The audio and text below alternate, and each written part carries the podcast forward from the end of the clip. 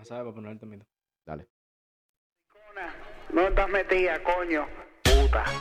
¿Cómo dice? Puta. ¿no? Eh, puta. Puta. Puta. Dímelo. Puta. Puta. ¿Estamos grabando, Seren? Puta. ¿Eh? ¿Esto está grabando? Right. Ah, coño, mala mía. Sí. Nos cogieron ahí desprevenidos. Oye, disculpen. Bueno, ¿cómo andamos mi gente? Buenos días, buenas tardes, buenas noches, depende de donde nos estén viendo. Aquí una nueva misión como no de tu podcast de confianza, el nicho de Sócrates, el inigualable, el de los 3, 4, 5, el de los genios, al fin y al cabo, ¿no? Acá, preséntate ahí, manito.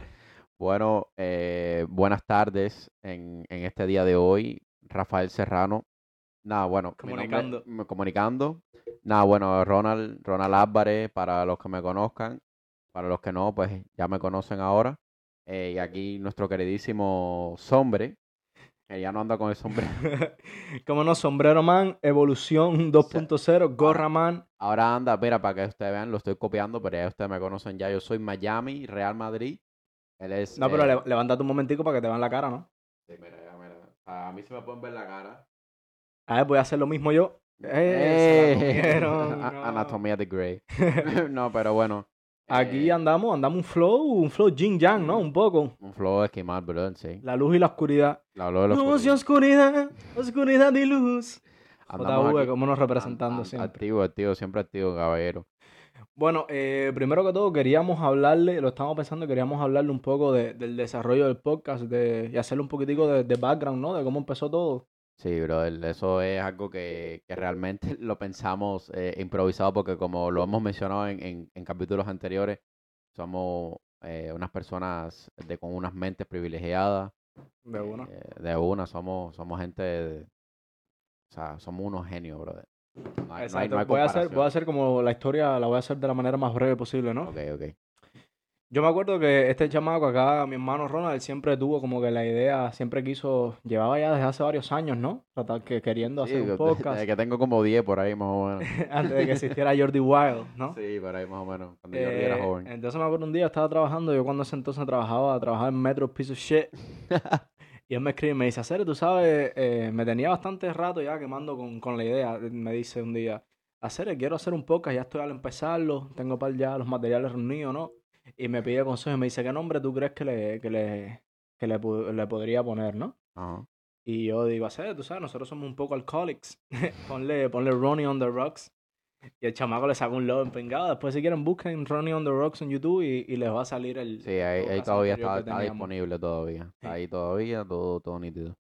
Tony, a Tony, tío. Todo nítido. Manzana. Manzana, aló. Referencias que solo los genios. Solo los gen- genios, exacto. Eh, perdone, XD.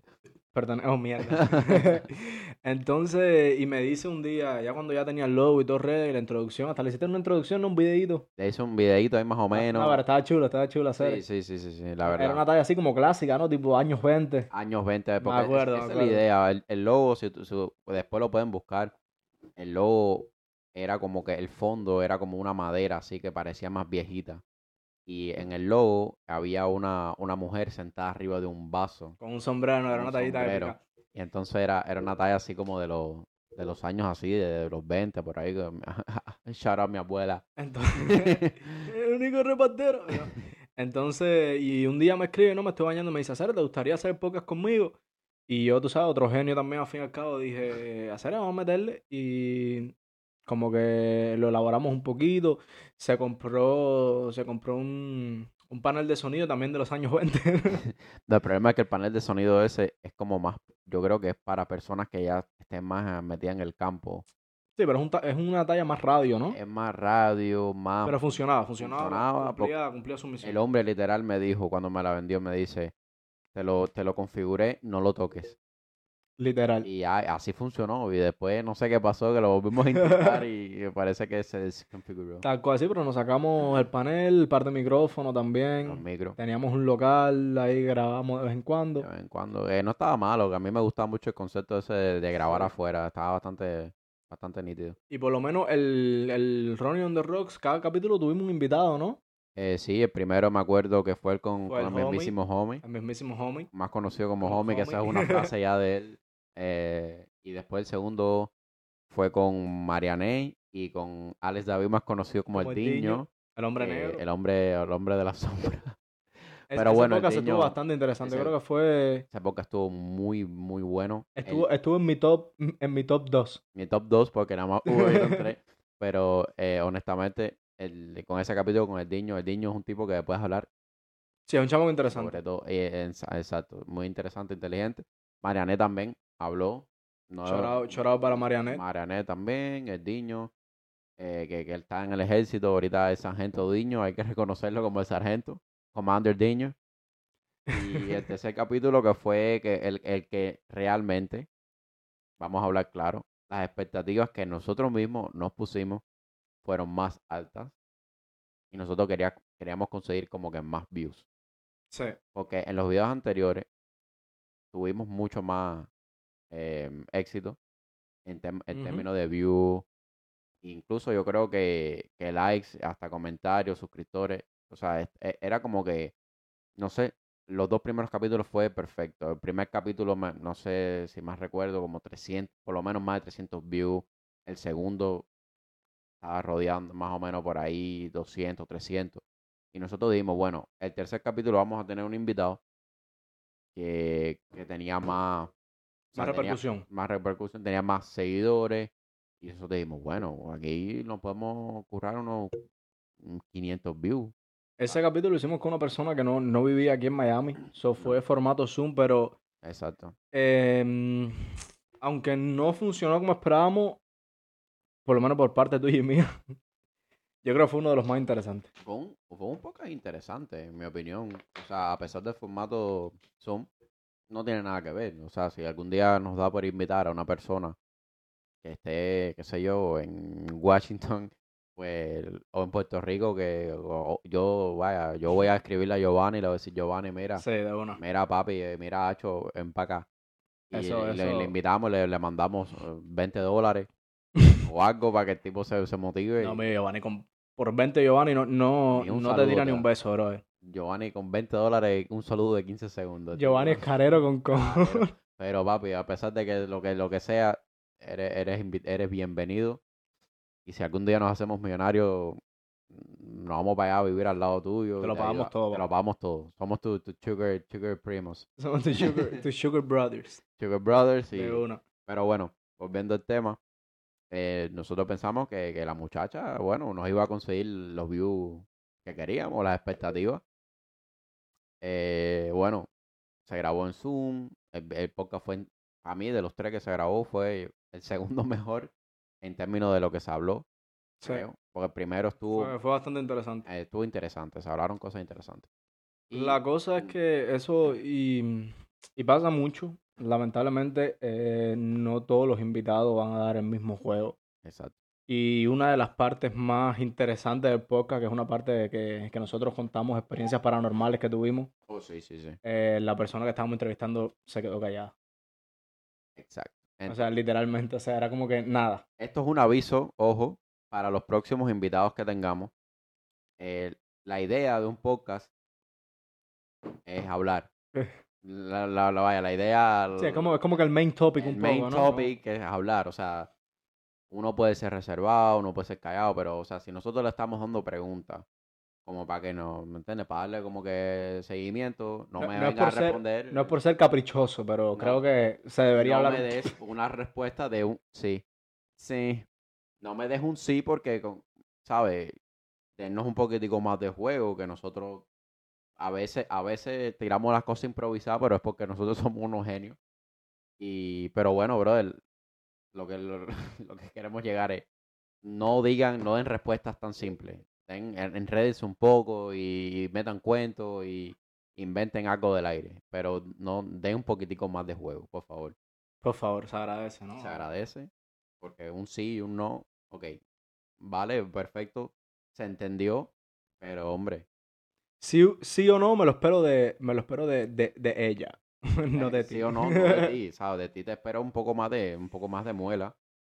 Como bien dice, pero, pero bueno, él, al final lo que pasó con él, eso, es que no, ella no, no, ella hablaba cada vez que se le hacía su pregunta. O sea, a mí yo, yo lo, yo como lo vi era que ella era- lo hacía como algo como que era bien profesional. Como así, eh, como que las respuestas eran como que, como si las hubiera preparado. ¿Sabes? Como si lo hubiera Sí, estudiado, como la si lo sí. hubiera actuado. Y no sé, yo digo, bueno, ok, me parece bien tu respuesta, pero no, Y mm, no ha dado juego a otra. en verdad, eso fue un granito de arena de por qué nos desmotivamos, ¿no? Y vamos a decirlo en pocas palabras, eh, la muchacha parece que, que tiró de tarjeta para tener seguidores en Instagram, ¿no? Y, Vamos a poner claro aquí, a ver. y al final, O sea, mira, yo sé que usted, hay mucha gente que quiere ser famoso, pero bro, mira, si ustedes trabajan de, no sé, un- de, un- de 9 a 5 y le están pagando 10 pesos la hora y, de, y, y- y cobran cada 15, se- can- eh, cada 15 días, cobran 800 dólares y esos 800 cogen 400 y se compran, qué sé yo, 10 mil seguidores, están haciendo algo mal, brother, ¿eh? ay, hay que re- revalorar la vida. Coño, desde un respeto a un caballero. Eh, pues bueno, la muchacha tenía 80 mil seguidores o 90 mil. Una locura así. Una locura Y y- vamos a poner las botas. Vamos a poner las botas y vamos a empezar. Vamos a empezar a invitar. Que, a ver, va- vamos a dejar esto claro, porque ahora mismo alguien nos puede escuchar y puede decir, no, que, que interesados, ¿no?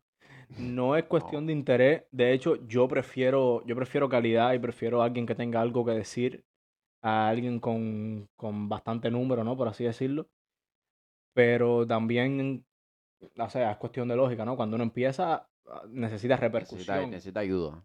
Necesita Sí, ayuda. un porque- empujoncito por lo menos, ¿no? Porque tampoco es tan color de rosa la, vida, ¿no? Y nosotros no es como que ya ven- venimos de, de, un, de un pasado de como que ya, ok, nosotros tenemos, qué sé yo, No, exacto. 20 mil seguidores en Instagram o tenemos 100 mil suscriptores en YouTube y ya nosotros tenemos una base que bueno, que ahora, ¿me entiendes? Nosotros seleccionamos a la gente que The Wild Pride. Wild Project, que el- es un- es una, uno de nuestras, es, es inspiración para nosotros, Nuestra competencia. nuestra competencia número, número mil. Pero el hombre básicamente eh, hizo su podcast cuando ya tenía como 10 millones de suscriptores en su canal principal, ¿sabes? Obviamente iba a tener repercusión. Entonces el tipo ya, al momento que él sube su primer video, ya tiene ya que un millón de views. Nosotros somos el primero que cogió o 100, cogió, cogió 80 creo, pero, pero bueno, brother, Pero agradecido, agradece. agradecido con esas tres personas que nos vieron, la verdad. O sea, la- a las tres personas que nos vieron, aunque sea por dos minutos, porque me ha puesto lo que, lo que sea, que no Si- vieron el si, capítulo algún día entero. triunfamos, nos vamos a marcar un Mr. Beast y vamos a comprar eh, una... Yo, yo no sé una cómo lo casa- hago. Yo me, me, me encuentro a esos, a esos viewers, aunque sean de, de, de, de Perú o Aunque el primer viewer del canal fui yo. Así que... Este hombre cada vez que sale un video, él es, él es el primero que lo ve. No, yo me lo veo completo. ¿eh? Eh, pero bueno, aquí Ya nosotros orgullosos de, del trabajo que se hace. Poco a poco vamos yendo a más. Pero, pero bueno, el video al final fue, el, el que se hizo con la muchacha al final fue un fracaso total. Un fracaso total. Nosotros teníamos, y, coño, por lo menos vamos a lograr 500 views. Vamos a, coger, va- vamos a coger un poco más de seguidores, más suscriptores. Y el caso fue completamente di- diferente. Distrófico. Fue algo de... Eh, y sí, después de eso eh, estuvimos como un añito tirando para dos, ¿no? Ya sin grabar nada, si no me equivoco. Y ya de repente nos, entra- no- no- nos dio mono de grabar, ¿no? Como quien dice. Y pues dijimos, mira, en vez de seguir con esto, ¿por qué no hacemos un proyecto nuevo, no? Exacto. Y creamos, el anterior nombre era un poco más enfocado en él, porque al principio fue él para hacer un podcast y yo como que le di un nombre. Exacto. Entonces pensamos hacer algo más general, ¿no? Para todos, ¿no? Exacto. Eh, originalmente somos cuatro, cuatro hosts. Cuatro hosts, exacto. Uno eh, nada más estuvo en el primer capítulo por causas de transporte y tal. Espero que eso se, se resuelva pronto. Ojalá. Y el otro ha estado con nosotros el 70% de los capítulos que Ah. tenemos, que tenemos cuatro nada más. Sí, él estaba como en el... Y hoy, hoy no pudo, pero llevamos ya bastante tiempo sin grabar y dijimos, hay que meterle, porque... Llevamos ya como que como 10 días sin grabar. Sí, algo así. Pasan cosas, eh, trabajo, Pero decidimos meterle porque al fin, al, al fin y al cabo hace falta constancia, man. hace falta constancia. Y nosotros mínimo queremos hacer una entrega a la semana. A la ¿sabes? semana por lo menos. Por lo menos una, una semanal para tener esa constancia. Y no queremos, no queremos que pase como la, aquella, aquella vez con como lo que estamos hablando de, de Ronnie on the Rocks, que literal al tercer capítulo ya. En, en esta lo que sí se puede decir es que en esta no hemos tenido maybe la, la, la, la cantidad de views que hemos querido, Sí. ni los suscriptores que como, que- como que haya, pero bueno, ¿me entiendes? Vamos, no vamos mal. Poco a poco se va, se va yendo más. Sí, y uno se va instruyendo también Uno cómo funciona todo esto, las redes sociales. Y... Exacto. Y también, eh, Todo es un proceso. no, como dice mi querido hombre, no es por ser interesado, pero eh, sí cada vez que se busca un invitado se, se trata de buscar a alguien que aparte de que aporte calidad, también no, nos ayude a conseguir un poco más de, de views, un poco más de suscriptores y que nos conozcan más gente. Que es lo, es lo jodido de la situación porque la mayoría de personas quieren salir en un podcast para tener más notoriedad. Exacto. y Entonces, es como que es un dilema, ¿no? Y, y también una cosa que yo le estaba comentando detrás de cámara es que me- no- nos gustaría, que es una, yo creo que, lo, que esto lo compartimos los, los, los- los hosts, es de, de no solo mantener el, el formato de estar grabando aquí, en este setup que tenemos formado, sino hacer uno algo más, más alternativo, Sí, hacer cosas variadas. algo más, un ejemplo, ir a hacer entrevistas en la, en la calle, ¿me entiendes? Hacer preguntas así interesantes. La última vez hablamos de tratar de ser uno haciendo una sesión de música, que eso estaría duro. Eso también estaría Eh, bueno. También hablamos cuando Ronnie on the Rock eh, hace, eh, hacer uno una sesión de tatuaje. Uf, eso estaría Y buenísimo. podemos entrevistar al tatuador también. Bueno, pues, en, en el caso tuyo, podemos ver cuando tú te vas a hacer uno. Yo Soy virgen de tinta. Yo estoy pensando también en hacerme la manga aquí, ya tengo los diseños hechos, lo que hace falta es el billuyu. Pero cuando ya yo tenga todo eso montado, yo hablar con Sombre y yo creo que nos mandamos para allá. Que por cierto, es, es increíble la fidelidad que un hombre le tiene a su barbero y a su, y a su tatuador, ¿eh? Así mismo, bro. Yo no me sea, he es hecho algo de un tatuaje locos. que no sea con él. Es algo he, de he- locos. he pensado, pero no lo he hecho. Y con el barbero, brother, yo me quedo con mi barbero hasta el día que me haga un más pelado. Cuando me haga un más pelado, que yo diga, coño, ¿qué, lo, qué, qué fue lo que tú me hiciste? Ya ahí lo cambio, pero pero eh, me, me mantengo con el, con el socio ahí. El chamaco tiene unos pelados buenísimos. Son eh, códigos, códigos. Es el código de ahí que uno no- entenderían la- la- las féminas. Sí, ¿no? Igual se les quiere, ¿no? Igual se les queda. Así mismo. Eh, entonces estábamos pensando hoy, yo solo comenté, eh, podemos hablar un poco de, de cosas que han pasado y tal, pero creo que lo principal de, de este podcast, de- por lo que estamos grabando, es un, es un- es un poco para que ustedes nos conozcan, ¿no? Claro. Perdón si me patina un poco la lengua, es que ando, ando modo sambo. Eh, entonces, habíamos pensado en hacer un formato, algo así interactivo, ¿no? Como yo le hago una entrevista a él y él me hace una entrevista a mí Exacto. por así decirlo, ¿no? Porque ta- ustedes también nos conozcan un poquito, aunque no me vean nunca la cara, pero es lo que hay. O sea, le van a ver mitad de la cara, pero la mitad de la cara es lo único que van a ver, ¿eh? Esta sonrisa La asesina. sonrisa asesina, pero no van a ver los ojos. que Él, él es, es como que le dicen, él es eh, tuerto. Sí, soy un poco visco, como, como macano. Macano. Pero, Entonces, ¿cómo, cómo quieres empezar? ¿Yo te entrevisto a ti o tú me entrevistas a mí? bueno, bro, como, como quieras. Echamos piedra, papel, tijera, lo discutimos. Mm, Dale, dale, dale. Dale. Piedra, papel, tijera. El mejor de tres. Piedra, papel, tijera. Pues, puta, Ya, ya, gané, ganaste. ya gané. Entonces yo decido, ¿no? Decide tú. Ok, tú empieza conmigo. Ok, empiezo contigo. ok. Se me da mejor hablar de mí mismo, ¿qué quieres que le diga? bueno, eh, A ver. ¿cómo, cómo, ¿cómo quieres empezar? ¿Quieres hablar un poco de todo? ¿O Tú disparas. yo disparo y tú...? de uno. Ok. eh, vamos a ver, porque ahora tengo que, que sacar algo improvisado aquí. Eh, ¿Cómo fue...? Que por cierto, esto es de alto riesgo, aquí nada está escrito. Aquí nada está escrito. Estos son poemas y dibujos míos, así que. Eh, bueno, ¿cómo vamos a empezar por, por el principio? por la infancia. por la infancia. Vamos a empezar por la infancia. No me, no me, no, no tienes que ir- irte a nada personal, pero ¿cómo fue la, la infancia para ti? Eh, ¿dónde, dónde, dónde te criaste? Em, ¿Cómo fue, no sé, parte de, de tu niñez? ¿Tú eras un muchachito de estar por la calle o eras más de estar en casa? No sé, más o menos por ahí vamos a empezar. Ok, a ver cómo, cómo formulo la respuesta un poco, ¿no? Ok. Pues yo, yo soy cubano. eh, nací en. Yo soy de Holguín. Dorguín. Dorguín, Dorguín. Eh, vine acá a los Estados Unidos cuando tenía 12 años, pero eso ya es un poco más adelante. Más adelante. Eh, mi infancia yo no la cambiaría por nada. Considero que tuve los mejores padres, la verdad, y una muy buena educación, sinceramente. Eh, no cambiaría eso por, por la infancia que los niños tienen aquí en los Estados Unidos. No te voy a mentir. Ahora, em, cuando dijiste si era de, de andar por la calle, ¿a qué te referías?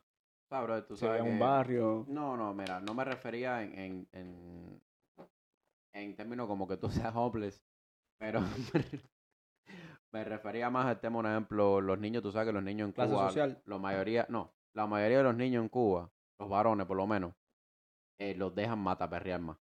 Sí. En ese sentido como que, ah, que yo voy a jugar fútbol y jugar pelota y me metía hasta las tantas en la calle, mataperreando.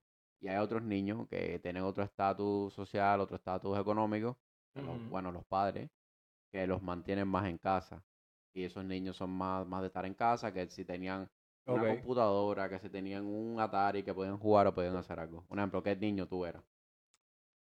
Eh, yo creo que un poco Un poco de las dos cosas, ¿no? Ok. A ver, mi familia eh, nunca sufrimos carencia ni pasamos vicisitudes. Ok, La comida nunca fue un problema. ok. También eran otros tiempos en Cuba, ¿no? Mm, mm.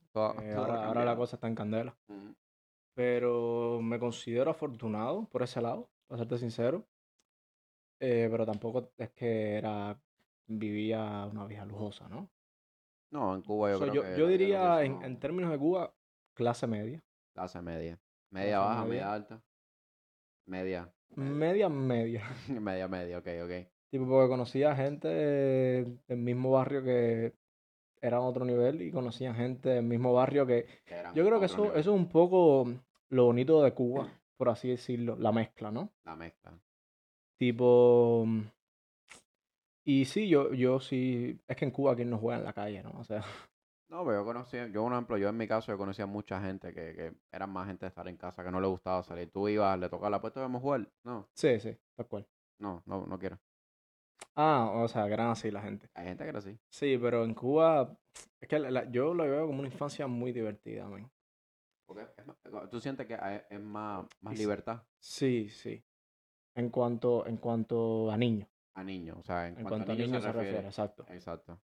Eh, el niño en Cuba lo que mm, aprende más rápido Ok, aprende más rápido, ¿en qué sentido? en todos los aspectos. En todos los aspectos, como Sexual, en el aspecto sexual, eso sí es 100% verídico. mentalidad, mm, no sé, se adquiere más malicia que es necesario, Sí. sinceramente. No voy a hacer cuentos ahora mismo, porque, No, tampoco no tienes que irte a lo personal, pero bueno. pero sí, yo me acuerdo que literalmente en Cuba, en la escuela, desde cuarto grado se hacían cositas. No, y sin exagerar, te cuarto grado, estoy sorprendería, 8, 9, de 8 a 10 años. No me sorprende, la verdad. Que aquí es una aberración, pero todo es, Uf. Lo pasa aquí, eso es es, es una cuestión de cultura, ¿no? una cuestión de cultura, claro. Que no, no está correcto, po- porque los niños deben... Yo creo que no se debe llamar etapa, todo debe ser a su tiempo, ¿verdad? Sí, pero es que en Cuba la- esa etapa viene muy pronto. Viene demasiado pronto. Yo no sé si es porque los niños lo ven tanto, que lo ven normal. Sí, tal cual. No sé, bro. Porque yo, yo no veo ningún niño aquí de 8 años. Yo tengo, yo tengo muchas... En ese aspecto tengo un par de historias turbias en el tintero que, que no quiero no quiero ahora mismo hablar de eso. Podemos no, en eso otro capítulo. otro capítulo, otro, otro, otro, otro día. No, te- no tenés que hablarlo aquí específicamente. Ok. Pero sí, no, no es lo, que- lo mismo que estamos hablando, no es necesariamente malo mientras no se involucre un adulto, ¿no? Porque eso sería... Ya eso sería ya eso es algo legal, ¿no? Bueno, en No es necesariamente malo, pero no creo que tampoco sea bueno. Yo creo que todo debería ir a corta edad. Exacto, no, no quemar etapa como estabas mencionando. También si tomamos en cabo que si tomamos en cuenta que Cuba es como si vivieran los años 60 todavía, ¿no? Mm. Eso también afecta un poco la mentalidad, ¿no? Pero sí, y la verdad fue una infancia muy, muy divertida. Muy divertida, claro. Yo le agradezco bastante a mis padres. Mis padres me criaron, yo creo, de la mejor De manera. la ¿no? mejor manera posible. Yo también quería hacerte la pregunta porque tú dijiste que tuviste muy buena educación. Eh, ¿a qué te refieres? ¿Lo en la escuela o tus propios padres como que se enfocaron en, en hacerte que tú seas una persona eh, como eres hoy, que eres un genio? Exacto. Eh, yo diría en todos los aspectos, man, a nivel a nivel intelectual, A nivel intelectual. Ajá. a nivel cívico, a nivel moral. Yo creo que sí, en todos los aspectos. Obviamente, nada es perfecto, ¿no? Claro. Hay muchas cosas en las que, en la que se discrepa, ¿no? Sobre todo, ¿sabes? La familia cubana siempre tiene, tiende a tener prejuicios, ¿no? Exacto. Eso es, muy normal. Eso es muy normal, o sea, normal. no es que sean malas personas, simplemente que son de otra época y son criados así. ¿Ok? Mm, Pero eso no solo pasa en hablando Cuba, de pasa en cosas-. Cosas en general, Exacto, cosas en general. tipo exacto. tener tatuajes, por ejemplo, ¿no? Eh, cosas así, ¿ves? Pero sí, súper divertido, la verdad, esos días de jugar en el barrio con los amigos. Eh, y lo que estaba, lo que había comentado anteriormente, es, esa es la magia de Cuba. Por lo menos en la época de antes. Hoy en día ya hay más internet, hay más teléfono, hay más Eh, cosas, Ha ¿no? cambiado las cosas un poquito.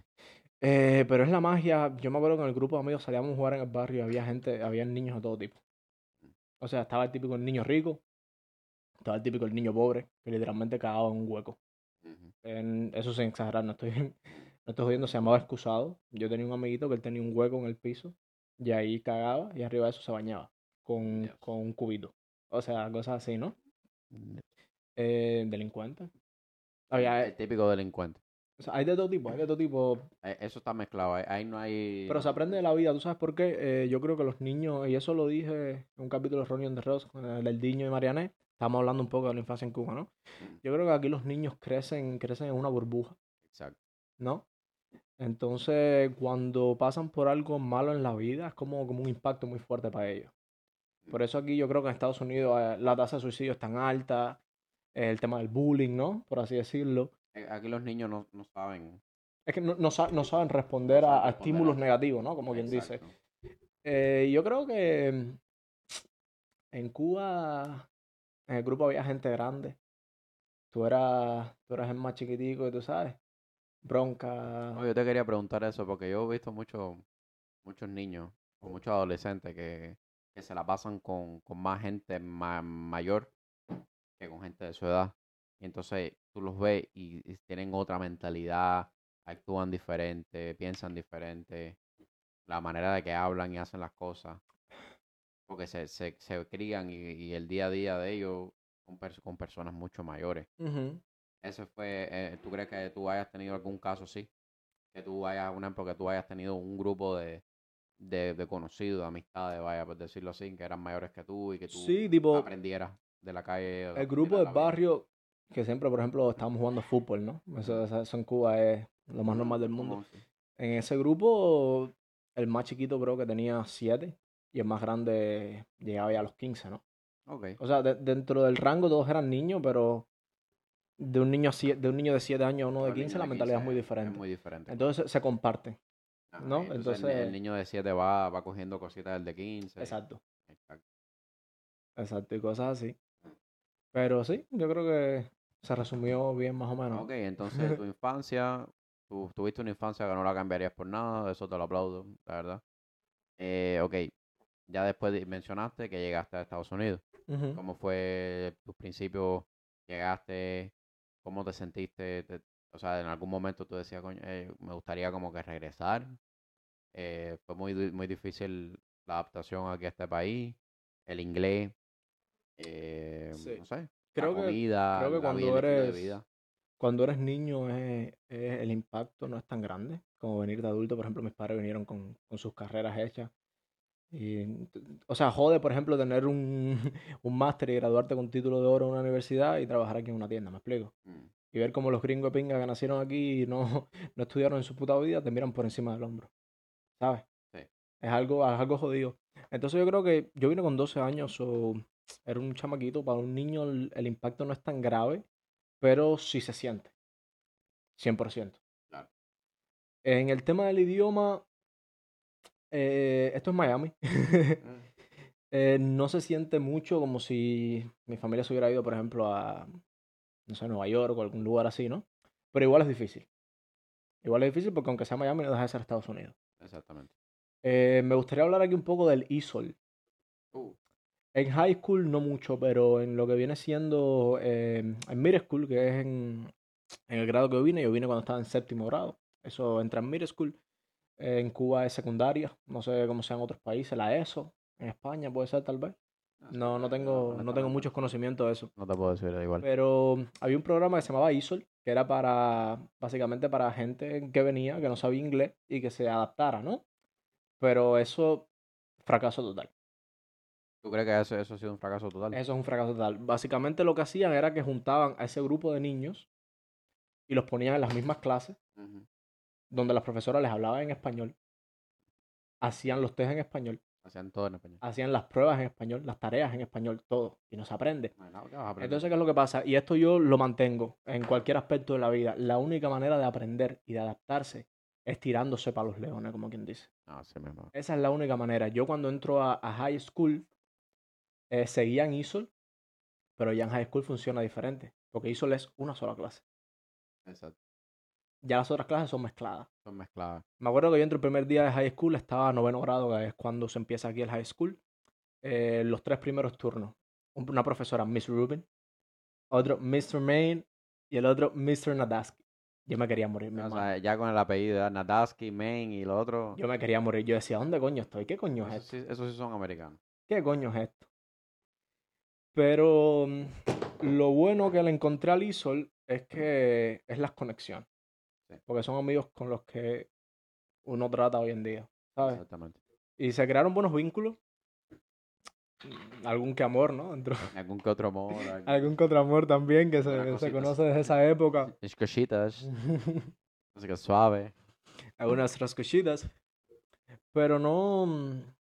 mm, No es perfecto, no, no es, un, es un cambio abrupto de repente. Un cambio bruto. Sobre todo la cultura aquí es muy diferente. Por ejemplo, y ahorita que estamos hablando del tema de la educación, el cambio, tú piensas que en aquellos tiempos, no voy a decir ahora porque ahora yo, yo, estoy, yo estoy seguro de que la educación en Cuba es una mierda, porque los maestros literal tienen nuestra edad y son gente que no están, o sea, la gente va a la escuela por gusto, en mi opinión, en Cuba por gusto, La- la- lamentablemente. Pero bueno, el cambio de, de, de lo, de con lo que tú aprendiste allá a lo que tú aprendiste aquí, tú sentiste que esto aquí era un poco más fácil, Desde un poco luego, más... O sea, aquí te lo ponen, aquí te 100%. lo ponen sencillo. 100%. De hecho, yo me acuerdo porque mientras me decías eso, me, acabo de me, me entró como un flashback de Vietnam, ¿no? Eh, ¿Qué es lo que pasa? En Cuba, en Cuba los niños venían, no sé hoy en día cómo esté, pero vienen con mucha base. Y eso mm, yo lo vi reflejado en la primer clase de matemáticas que tomé aquí en este país. Ok. Eh, literalmente yo sentía que yo estaba tres años avanzado a lo que se estaba dando en ese entonces. Entonces para ti fue, fue algo fácil. Vamos a explicar un poco, vamos a dar un poco de contexto porque a lo mejor la gente que no son cubanas ni estudiaron en Cuba no entienden. En Cuba, por lo menos en la época que yo vine, no había internet, like, en lo absoluto, solo en algunos centros de, de computación y súper limitado. O sea, en lo absoluto no había internet para nada. Yo no sabía ni lo que era internet. Lo primero que hice cuando llegué fue hincharme a porno. Fuera onche. Eh, no hay internet. So, tareas, exámenes, copiar, memorizar, libros, libros por montones. eh, calculadora. No es que no había, pero es que no, se- no se podía usar. O sea, te enseña a hacer los cálculos en la libreta. Así mismo. Ve, entonces, por eso te digo, yo vengo de repente, tengo una clase de matemática que están viendo eh, eh, las fracciones, ¿no? Y ya yo sé desde Cuba, sin usar calculadora ni nada, cómo poner una fracción en, no sé, en una tabla, 10.000 cosas, ¿no? Claro. Entonces es una base bien fuerte. Exactamente. Eh, yo me acuerdo que sin saber inglés ni nada, el, aquí no me acuerdo cómo se llama. Aquí, aquí se hace un test al final de, de curso. En la computadora, ¿cómo se llama? No me acuerdo. Eh, F6. El F6. El F6. Yo me acuerdo que mi primer año aquí en los Estados Unidos, yo llegué como a mitad del curso de séptimo grado y el F6 de matemática yo lo saqué con un perfect score. Sin usar calculadora nada. Perfect score. De uno. Lo hice súper rápido. Por eso te digo que la base yo creo que es muy buena. La base es muy, bien buena. Pero bueno, eso es la Cuba de, de hace unos añitos, no la de ahora. Ahora creo que... Esa es la Cuba de antes, antes de que existiera el reparto. no, antes de que existiera... an- Antes que, ah, vaya, antes que Fidel se muriera.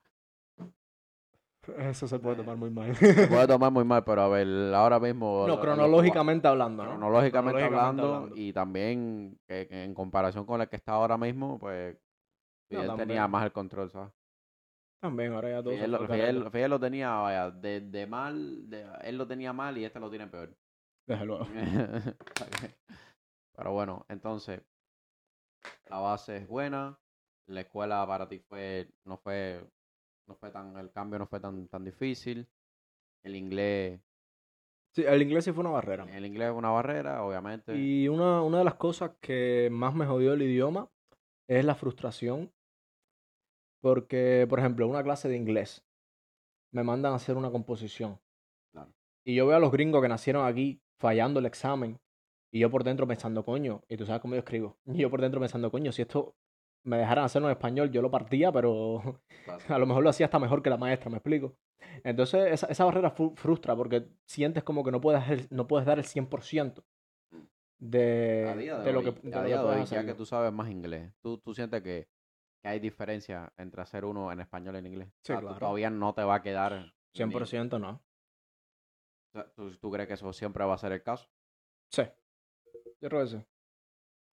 Sinceramente, yo en la universidad te hago una composición, a lo mejor no es mala, pero va a ser mediocre. Va a ser mediocre. Si a ti te, dieran- si te dieran la oportunidad de hacerlo en, qué sé yo, en, en español, entonces tú sientes que ya tú, eso fuera como que Sí. es, tu, es tu campo, tú lo dominas. Sí, eso fuera una locura.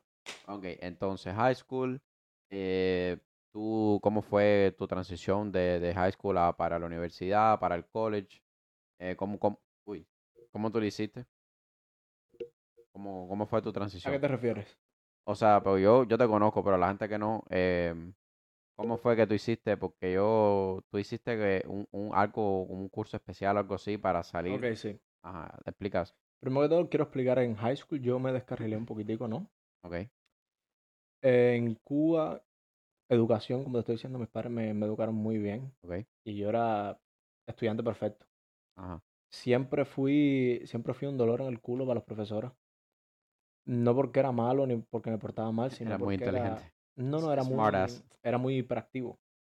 Ah, pero Entonces- todavía lo eres, ¿eh? Porque- Sí, o sea, pero era era un niño en el aula, era un niño extremadamente revoltoso. O sea, siempre estaba metido en lío, en cada reunión siempre tenían una queja de mí. Lo que me dio cierta satisfacción, porque me acuerdo cuando me graduó de primaria, eh, la mamá de una de las niñas más inteligentes del aula me mira. eh, cuando, cuando uno se gradúa, te dan como una boleta que decía como un overall, ¿no? Como GPA aquí en los Estados Unidos. Entonces la mujer me pasa por al lado, sabiendo que yo era un mala cabeza, ¿no? Por así decirlo. Y se ríe, ¿no? Con la nota de su hija en la mano y me dice, ay papi, a ver tu nota. Y cuando me enseña la nota, cogí la nota más alta del curso. La mujer se le quedó una cara así petrificada y yo por dentro, yo por dentro ahí, ¡ah! hija de puta. bueno, hacer eso, eso, eso, Pero sí, sentido bien. Entonces, hablando de high school, lo que estábamos diciendo, yo me descarrilé un poquitico en high school, la verdad. Me desmotivé más que nada porque Que ¿Era muy, ¿Era muy fácil para ti o...? no, no, no, normal. O sea, ¿qué es lo que pasa? Eh, mi hiperactividad hace muy difícil que yo me concentre, Ok, ¿ok? Y no, no quiero echarme flores ni nada, pero desde que yo estoy en este país, sí he estudiado 10 horas es mucho. Y aún así me gradué de high school con los dos primeros años de universidad completo. ¿Sabes? Le partía trampeando por la vida un poco, ¿no? También copiando tareas, ¿no? claro. un poco, ¿no? En este país el sistema educativo es una puta mierda. Ujú. Y eso sí lo voy a decir y... No, pero es verdad, pero es, es Hay profesores que marcan la diferencia, pero el sistema educativo de este país es una puta mierda. Es memorizar, escupir en un examen Y ya. y no acordarte. Tal cual. Es eso. Eh, pero sí, en high school yo me, yo me descarrilé un poquitico. Eh, hice noveno, décimo grado. Después apliqué y me escogieron para, me escogieron para un programa especial que se llama School for Advanced Studies. Escuela de Estudios Avanzados, que básicamente era, era como un edificio, que era un high school en el mismo college, en MDC. en Entonces por la mañana tomaba, tomabas clases de college y por la noche, eh, o sea, por la tarde, tomabas las clases regulares de high school, ¿no? Claro. Y pues básicamente iba a las clases, me acuerdo las clases de college, en una clase de, de psicología, lo que me ponía era ver casos cerrados. Caso Y cerrado. en la clase de química me ponía a ver, me ponía a ver series, Netflix y todo eso. Y sí, por, por malos grados en las clases de, de, de, de college me sacaron del programa. Y regresé a mi high school original en 12 grados. Eh, me acuerdo que esto es muy cómico porque cuando, cuando regreso, al ver que vengo de ese programa, que es como algo élite, ¿no? Me ponen siete clases AP. No sé si tú te acuerdas. Aquí separan mucho a los estudiantes, es, es en plan, tú eres tonto, ven acá, tú eres inteligente, ponte acá, tú eres un genio, ponte acá, ¿no? Ajá. O sea, eso se suele hacer mucho, que no estoy de acuerdo, la verdad, porque estás creo que condicionas a una persona a sentirse un mediocre, ¿no? Ujú. Y como dijo Einstein, no puedes juzgar a un pez por su habilidad de escalar un árbol, ¿no? No sé. Eh, pero aquí básicamente están las clases regulares, las clases para tontos, ¿no? Por así decirlo. Están las clases de honores, que son para gente que tienen buenas notas, y están las clases AP, que es como la élite. Las clases AP básicamente lo que tienen es que al final tomas un examen, que es el AP exam, y si los pasas, esa clase, eh, además de darte, de contarte para el GPA de high school, te da créditos de college. Entonces vas acumulando. Entonces al venir de ese programa me ponen siete clases AP. Estoy diciendo que el curso, en el curso entero, eh, un estudiante tomaba ocho clases. Me pusieron siete clases AP y educación física. Tal cual. Y no, no aguanté la presión encima cuando eso estaba trabajando en el McDonald's. Literalmente llegaba de la casa al principio del curso ¿Tú y trabajas en. McDonald's, brother? Yo trabajé en McDonald's. sea, Mentira, men. Yo, De yo hecho, no te, yo no te conocía cuando que. De hecho, mi primer teléfono me lo compré después de dos meses de trabajar en McDonald's. Pagaban 8.50 la hora. Una locura así. Y el trabajo ese sí lo, lo dejé porque era demasiada presión en la escuela, no podía. Y pedí, hablé con la consejera, pedí que me sacaran un par de clases IP porque clases IP son, son jodidas. Mm. Vamos a ser sinceros. Y pues ahí seguí hasta que gracias a, Gracias a Dios. Gracias a Deus, aunque me sacaron del programa, ya yo tenía bastantes créditos acumulados, porque lo que fallé fueron dos clases nada más, y to- me había tomado unas cuantas, ¿no? Y entonces, estando en high school, básicamente hice lo mismo que estaba haciendo en el otro programa, le pedí a la, consejera mía que me pusiera en ese, en, en honor roll, no se llamaba honor roll, ¿cómo se llamaba eso? Espérate, no. Uf, ¿cómo se llama? No me acuerdo el nombre ahora. Era un nombre en inglés, pero básicamente te dejaban tomar clases en el college por la noche. No era lo mismo porque estando en el high school regular había un límite de dos clases por semestre. Estando en el programa especial podías tomar hasta cuatro clases de college, ¿ves? Pero aún así cogí los créditos que me faltaban y logré terminar el, el AA. Pero en dos- 12 grados fue un desastre, men. O sea, 12 grados literalmente, por ejemplo, eh, la, la clase de cálculo AP, la mitad del curso me la esquipé completo. Yo mismo, no sé si tú te acuerdas que había una cosa que se llama, era como un periodo que se llamaba... ¿Cómo se llamaba esto, man? So, básicamente era un periodo donde en vez de tú tener una clase, lo que hacías era ayudar a la escuela. Como por ejemplo, podías hablar con un maestro y hacías el periodo con ese maestro ayudándolo a él en la clase. Oh, ¿Sabes sí. lo que te estoy hablando, no? Sí, sí. Yo no sé cómo yo fui la única persona que logró hacer ese periodo en la cafetería. Tal cual. Eso más nadie lo tenía en la escuela. Eh, para los que no entiendan, porque no sé si me expliqué bien. Básicamente contaba con una, como una clase. Era un turno en el que en vez de ir a un aula, colaborabas en la escuela. ¿No? O sea, alguna gente hacían ese periodo en la oficina, ayudando con ayu- papeleos ayuda- ayuda y tal. Era una talla así. Algunos otros hacían ese periodo Oh, sí, en... me acuerdo muy, brother. esa acuerdas, clase, verdad? ¿Cómo se llamaba, men? A mí me la pusieron una vez y yo dije, no, quítame esta mierda. Profesora. No, porque me querían poner en la man. oficina. Ah, ya. En la oficina Bueno, no. yo no sé, al empezar el curso, yo hablé con las mujeres que, me- que a mí siempre me, me han querido mucho, las de las cafeterías. Ajá. Me acuerdo de una estrellita, no creo que vayas a ver esto, pero chorado para ti, mi niña. Estrellita, ¿cuál era? Una pelirroja. Estrella pelirroja. Eh, ¿Te acuerdas de Estrella, esa no? mujer me salvó la vida a mí. Yo Era la mejor. Yo estuve una semana, bueno, eso lo voy a hacer en el- cuando, yo lo- cuando me toca a mí. Eh, Esa, esa mujer era la mejor. Estrellita. Estrellita, wow. Eh, perfecto, ella, wow, ella súper buena. Ella me salvó la vida, Estrellita. me salvó la vida ahí en la escuela. una Entonces, yo era la única persona que cogía ese turno y en vez de irme por una clase, en vez de irme para la oficina, lo hacía en la cafetería, ayudándolos a limpiar y haciendo cosas súper chile. Gracias a eso, cogí conexiones con esa gente. Entonces, por ejemplo, cuando me tocaba cálculo IP, que era el último periodo que tenía al día, el antepenúltimo, a en vez de ir para cálculo, me iba para la cafetería. Y si venía alguno de oficina y me decía, ¿qué tú estabas haciendo aquí? Le decía, "Eh, tengo tal periodo. Tengo, tengo esta, esta asignatura ahora y estoy aquí en la oficina. Igual que, esto también, cuando alguien le metía un detention, Que un detention básicamente es como que te estás portando mal en una clase, te botan de la clase y te mandan para la oficina, entonces te mandan como para una sala. Y a veces te obligan a irte para la, para la cafetería con las limpiadoras a ayudarlas a limpiar, o a botar la basura y hacer cosas así, ¿me explico? Pero ¿qué es lo que pasa? A mí me daban detention y me ponían a limpiar, pero yo las conocía. Entonces ya me dejaban irme.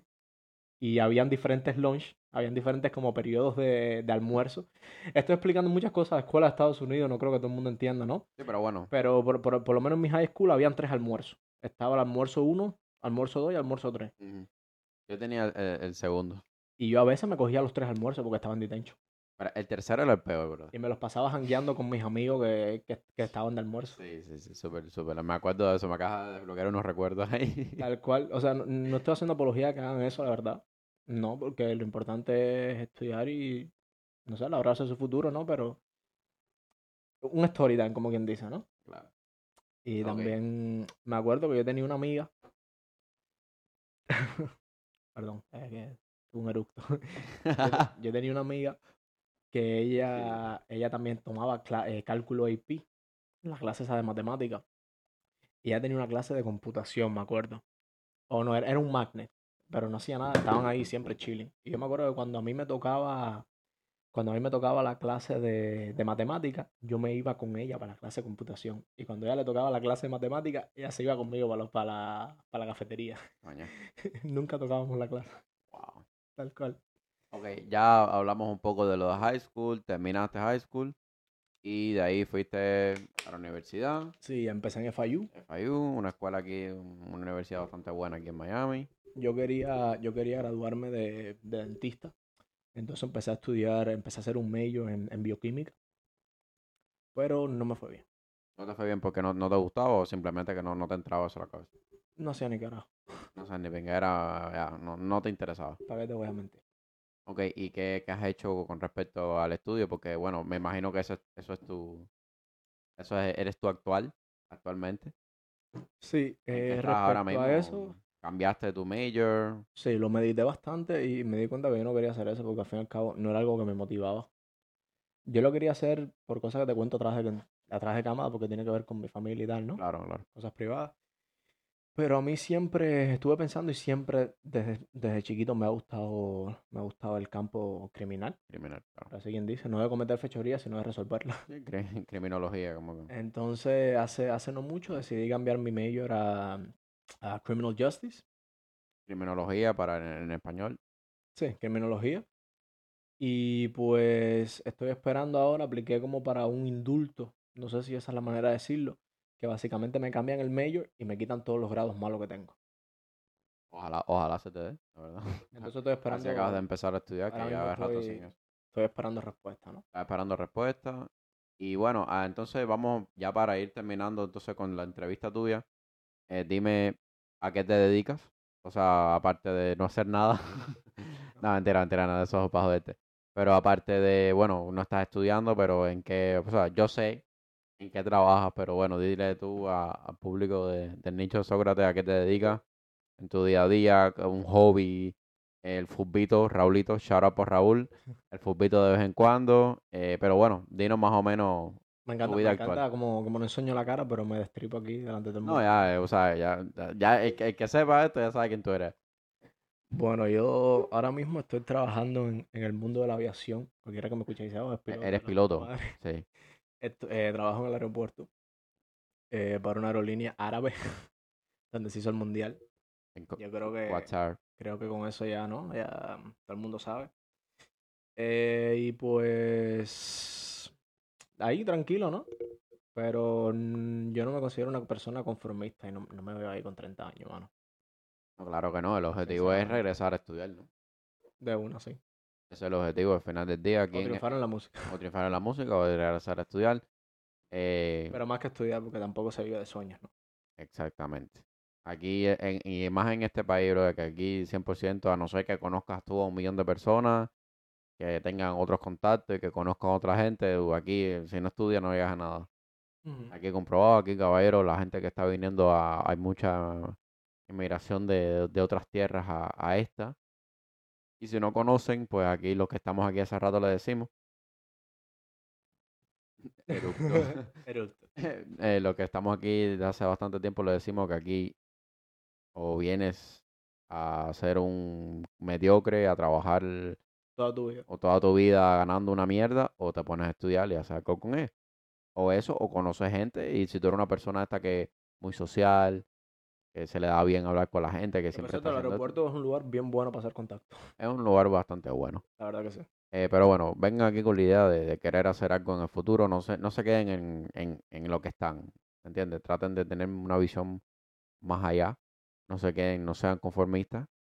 Eh, al final la vida es una sola y si van, yo creo que si vas a poder escoger entre trabajar y ganar, qué sé yo, 80 mil dólares al año a, trabajar en un McDonald's por 12 pesos la hora, trabajando 60 horas a la semana, pues yo creo que la mayoría de la gente va a escoger el McDonald's. Lo que a la gente no le gusta el proceso. El proceso. La gente no le gusta el proceso, mi hermano. Aquí la, la, la, la, cosa es tener paciencia.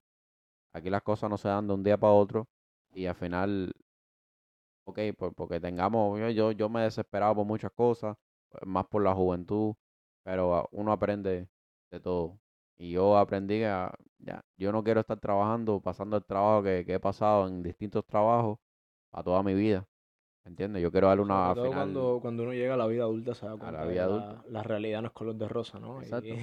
uno tiene que ponerse a pensar no solo, no solamente en, en el presente, sino en el futuro. Tienes que ponerte a pensar, ok, yo, si tú eres una persona que quiere tener su familia, ¿entiendes? Porque quizá hay gente que, no- que le gustaría estar sola, que no quiere estar casado, whatever. Pero la gente que se quiera casar, que quiera tener hijos, ¿entiendes? No se te puede olvidar tampoco tu familia. En, en más específico, tu mamá o tu papá, si los tienes vivos. Eh, encargarte de ellos, porque al final tus padres ahora pueden estar más jovencitos, pero en el futuro no lo van a estar. Y eso es normal, la vida es así. Yo creo que eh, yo, yo creo que es como por lo menos a nivel sentimental, por así decirlo, es una obligación. Es una obligación, porque eh, tus padres al final tuvieron la misma obligación contigo. Y lo, lo ideal sería que uno le, le coño, a- agradecerle por todo el trabajo que, y el esfuerzo y todo lo que habrán pasado que, que quizás no, ellos nunca nos digan. Entonces, uno encargarse de sus padres y después en uno encargarse de su propia familia. Em, yo, yo estoy trabajando en torno a eso desde ahora, desde ya, porque yo sí, yo, yo ya, yo ya me, me hice, me tracé como que un plan de vida y dije, bueno, ya, ¿sabes? Él tiene un hijo en camino. Yo, no, no, no, realmente no.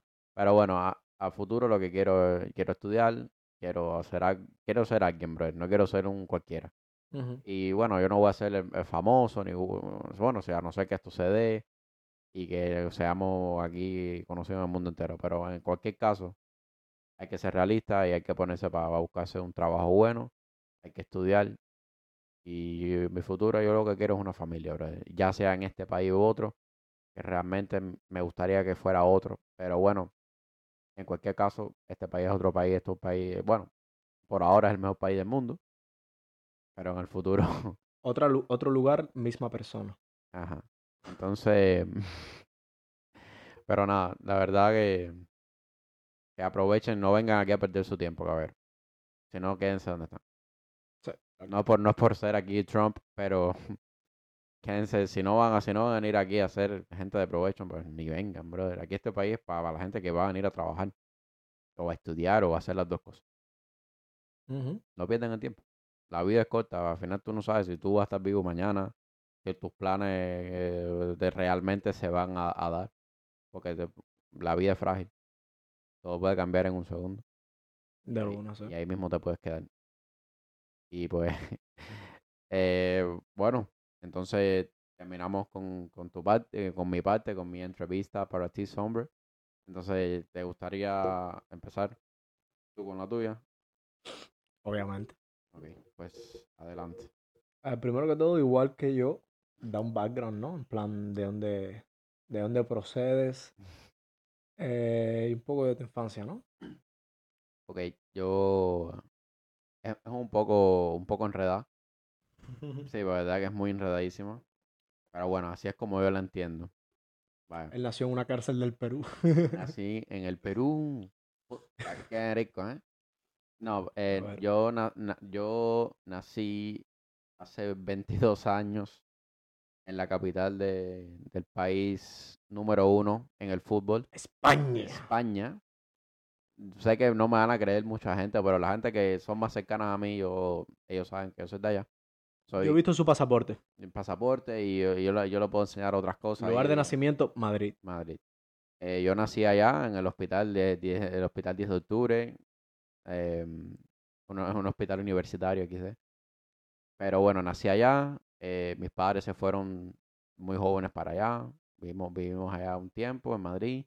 No tengo muchos recuerdos, aparte de que sé- una tía mía, mi tía Estrella, ella tiene un bar, que me acuerdo que mm, las amistades que yo tenía en el bar eran, viejos.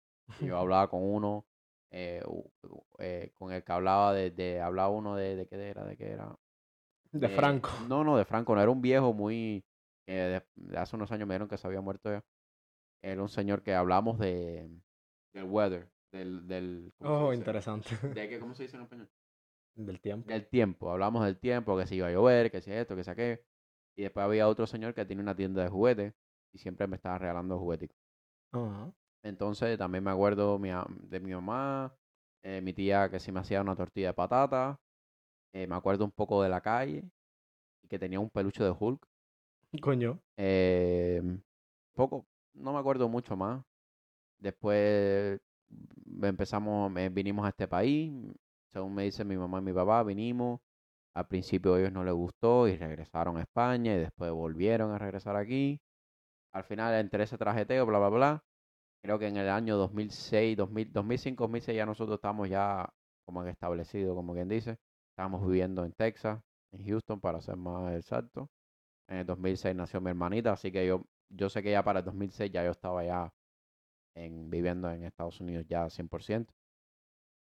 Pero tú, No. tú nunca viviste en Cuba. Sí, sí, ahí voy, voy a llegar. Ah, ok, ok. Eh, pasó, pasó el tiempo, nada, la escuela, yo nunca fui muy estudioso, la verdad, a mí la escuela me la suda.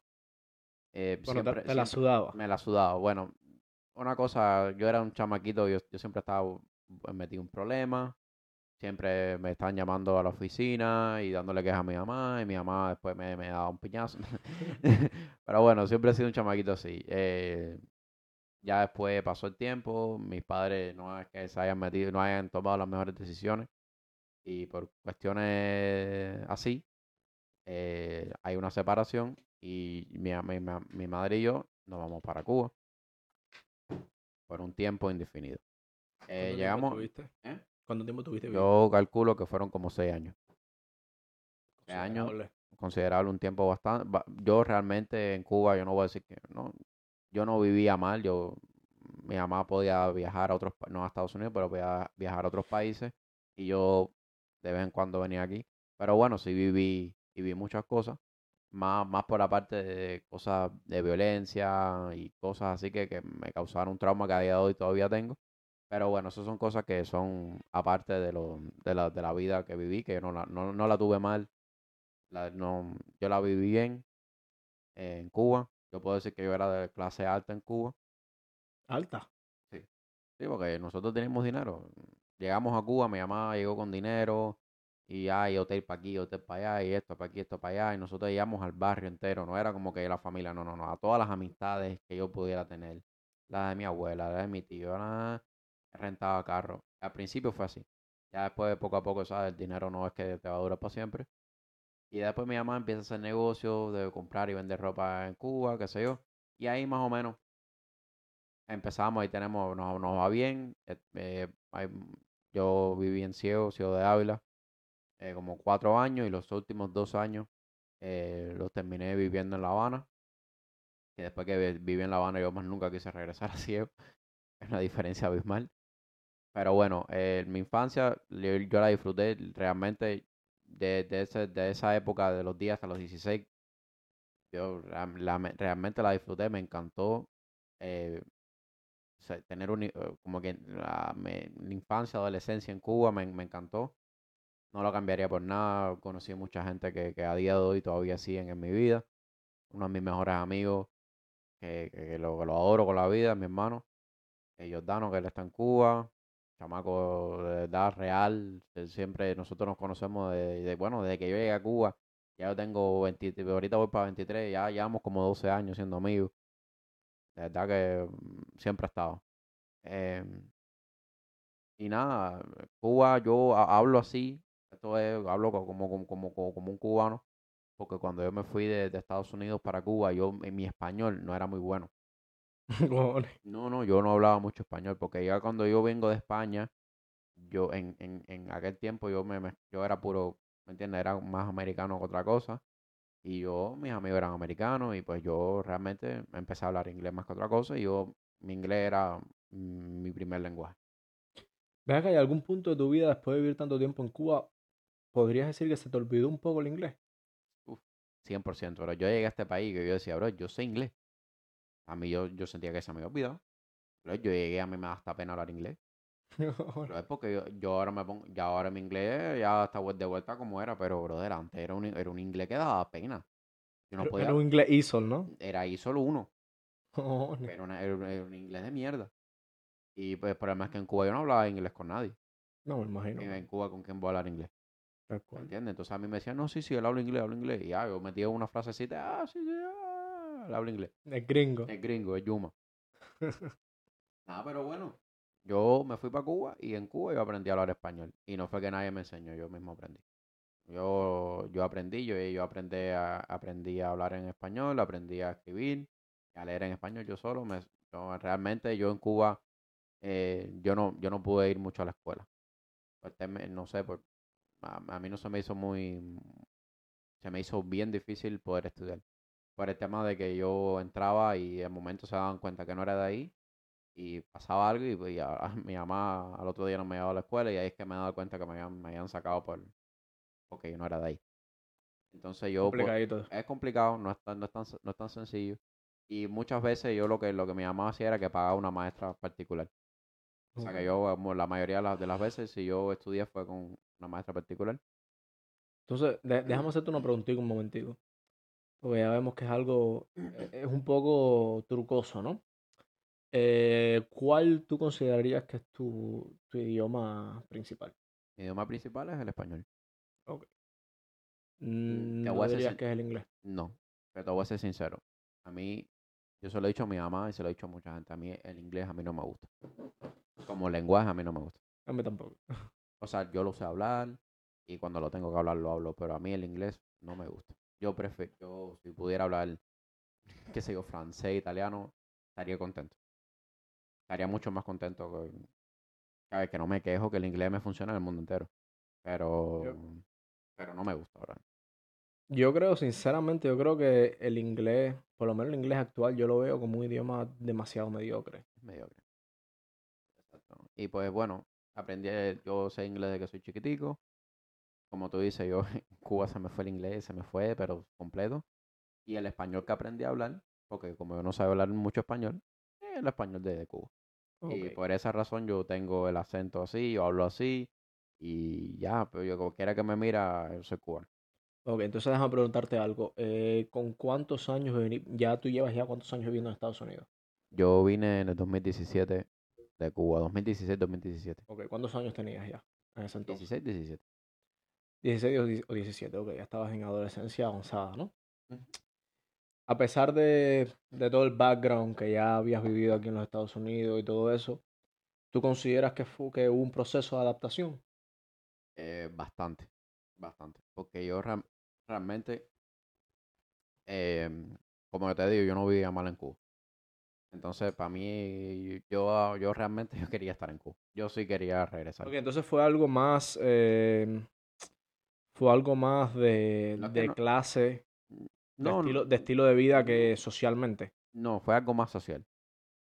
O sea, a mí, ya yo, yo, o sea, yo antes, como te digo, yo de vez en cuando venía a Estados- a Estados Unidos y venía, veía a mi papá y después regresaba. Sí, Pero pero, bueno, pero no, no es lo mismo vacacionar que... No es lo mismo. Y yo venía y yo decía, bueno, ok, ya estoy aquí, ah, muy bonito todo, pero yo, yo cuando se termine, yo regreso a Cuba. Entonces, para mí, Cuba, O sea, tú querías regresar. yo quería regresar, pero tenía a mi familia. Hoy en día no lo dices. No, en día no lo hoy en día no, pero es que ya mi familia ya, yo tengo por parte de madre, si Dios quiere, porque lo voy, lo voy a poner, o yo no soy muy, muy believer, Pero ojalá, si, si él de verdad quiere a, mi- a mi familia, mi abuela, se da. si se da, mi abuela viene este año y mi tío también. Materna. Mi abuela materna y mi tío materno. Que para mí ellos son, mi tío fue en ese tiempo que yo no, que mi papá no estuvo presente, él fue mi papá. Y él para mí es, yo lo, él, él es mi segundo papá. Yo no le digo, yo no le digo tío, yo le digo el papá. ¿Qué tío es? El, Mi- el hermano Mi, de... mi tío José Luis, él está en Cuba todavía. Ok. mi tío José y mi abuela Josefa, que ya le pusimos, mi mamá y yo, el patrocinio, que se lo pusimos hace, un- hace como un mes o, o menos de un mes. Yo digo que ella en este año, quizás a mitad, a finales de año, está aquí. Y eso me tiene a mí muy contento porque yo no tengo, bueno, aparte de mi tío Ricky que vive en Dallas y mi mamá, yo no tengo más nadie de mi familia por parte de madre. Y me, me, me haría muchísima ilusión tener, o sea, e- ellos, mi abuela Josefa y mi tío José son como, vaya, como que tú tienes, tú tengas, ponte que esos son unos pilares que sostienen como me- mi, mi esperanza y como que sostienen mi, mi alegría. ¿ves? Yo no, yo soy muy despegado y a veces me desaparezco y no hablo con ninguno, ni les escribo, ni los llamo. Eso sí, eso es más culpa Claro. mía que culpa de Sí, nadie. pero al fin y al cabo la, la sangre es la sangre. La sangre es la sangre. y Yo hay veces que me despierto muy triste. Y cuando me despierto así, bro, yo es una cosa que como los extraño, como que me duele, me duele el alma.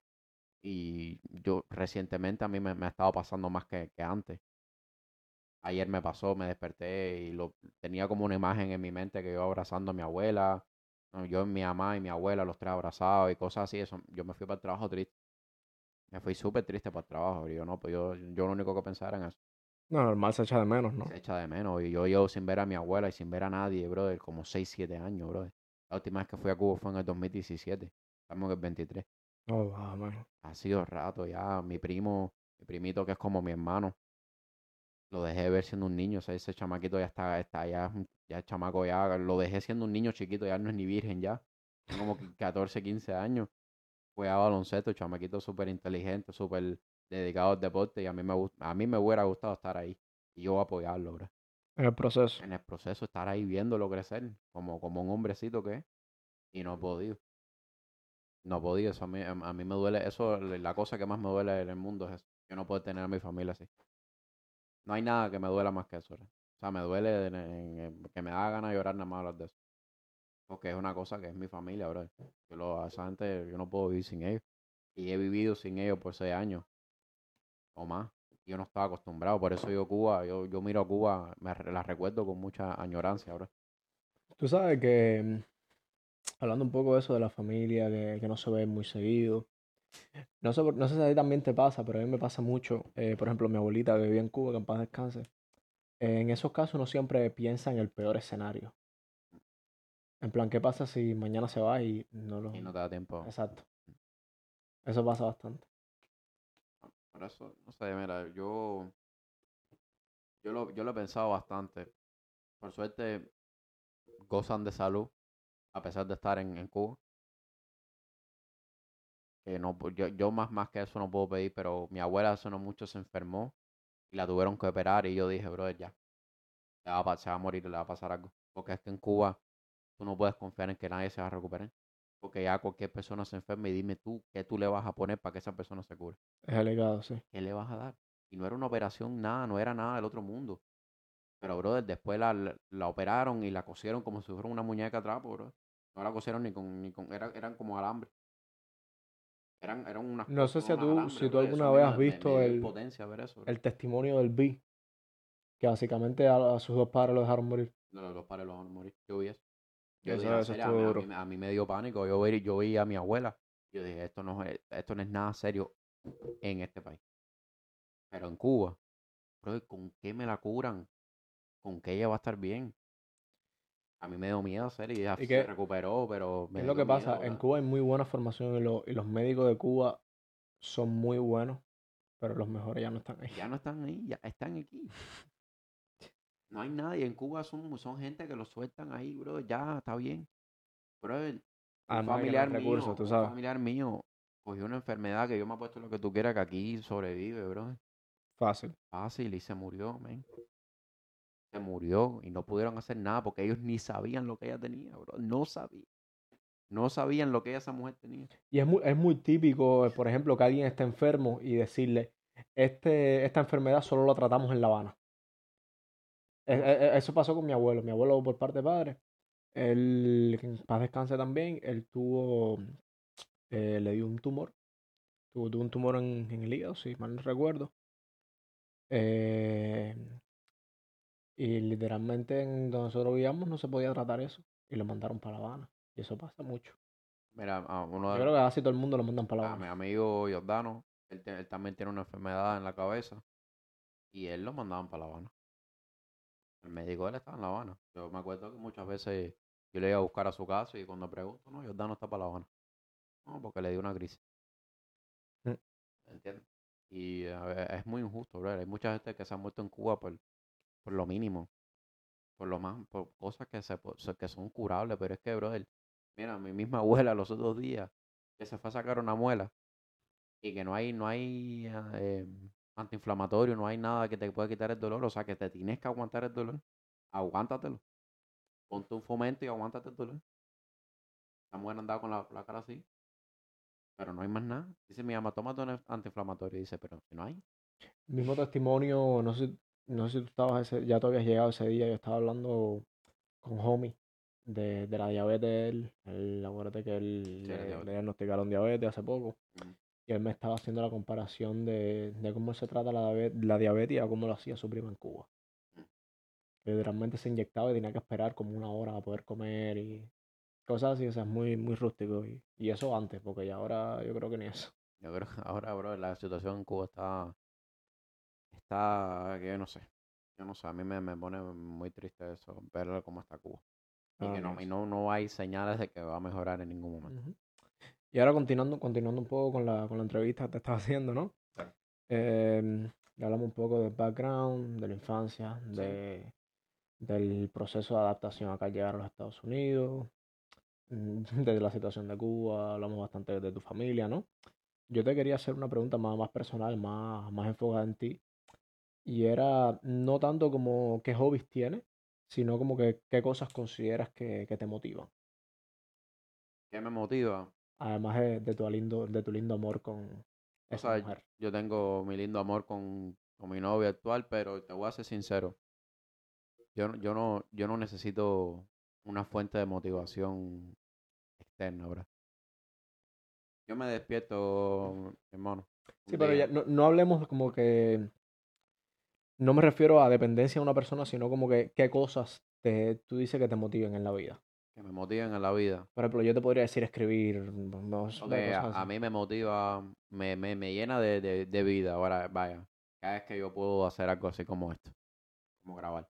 Esto a mí me, me, me gusta. Es algo que, que te evade que de los problemas, ¿no? Exacto. Por ejemplo, jugar fútbol para mí siempre ha sido como, como terapia. Ok. Jugar fútbol para mí, eso al, al otro, yo, es como que, bro, como una persona que, que fuma, que tiene adicción a la nicotina y dejas de fumar y estás loco por fumar. Y estás loco por fumar. Para mí el fútbol es así. Yo tengo que, ya hay un punto que ya bro, tengo ganas de jugar fútbol, estoy loco por ir a jugar. Te da, te da como mono, ¿no? Me da como mono y yo, Abstinencia. así mismo, y bro, me desespero y digo, coño, necesito de alguna manera de ir a, a hacer esto. Eh, hay muchas cosas, bro, pero honestamente yo soy una persona sencilla. Yo no, yo no necesito mucho para estar, para estar feliz. Yo mismo, yo siento que yo mismo me, me- yo mismo, yo no necesito, lo que te quería decir, yo no necesito tanta motivación como para poder levantarme de la cama y decir, tengo que hacer esto, tengo que hacer aquello. Simplemente m- yo mismo me pongo en, en- en una situación como algo mental y digo, ok, si yo no me levanto de esta cama y yo no voy a trabajar y después yo no voy a, a estudiar, entonces, si no voy a trabajar primero no voy a tener dinero y si no voy a estudiar no tengo futuro. Exacto, como que piensas, piensas en el outcome. Me- ay, yo pienso más en el futuro que en el presente.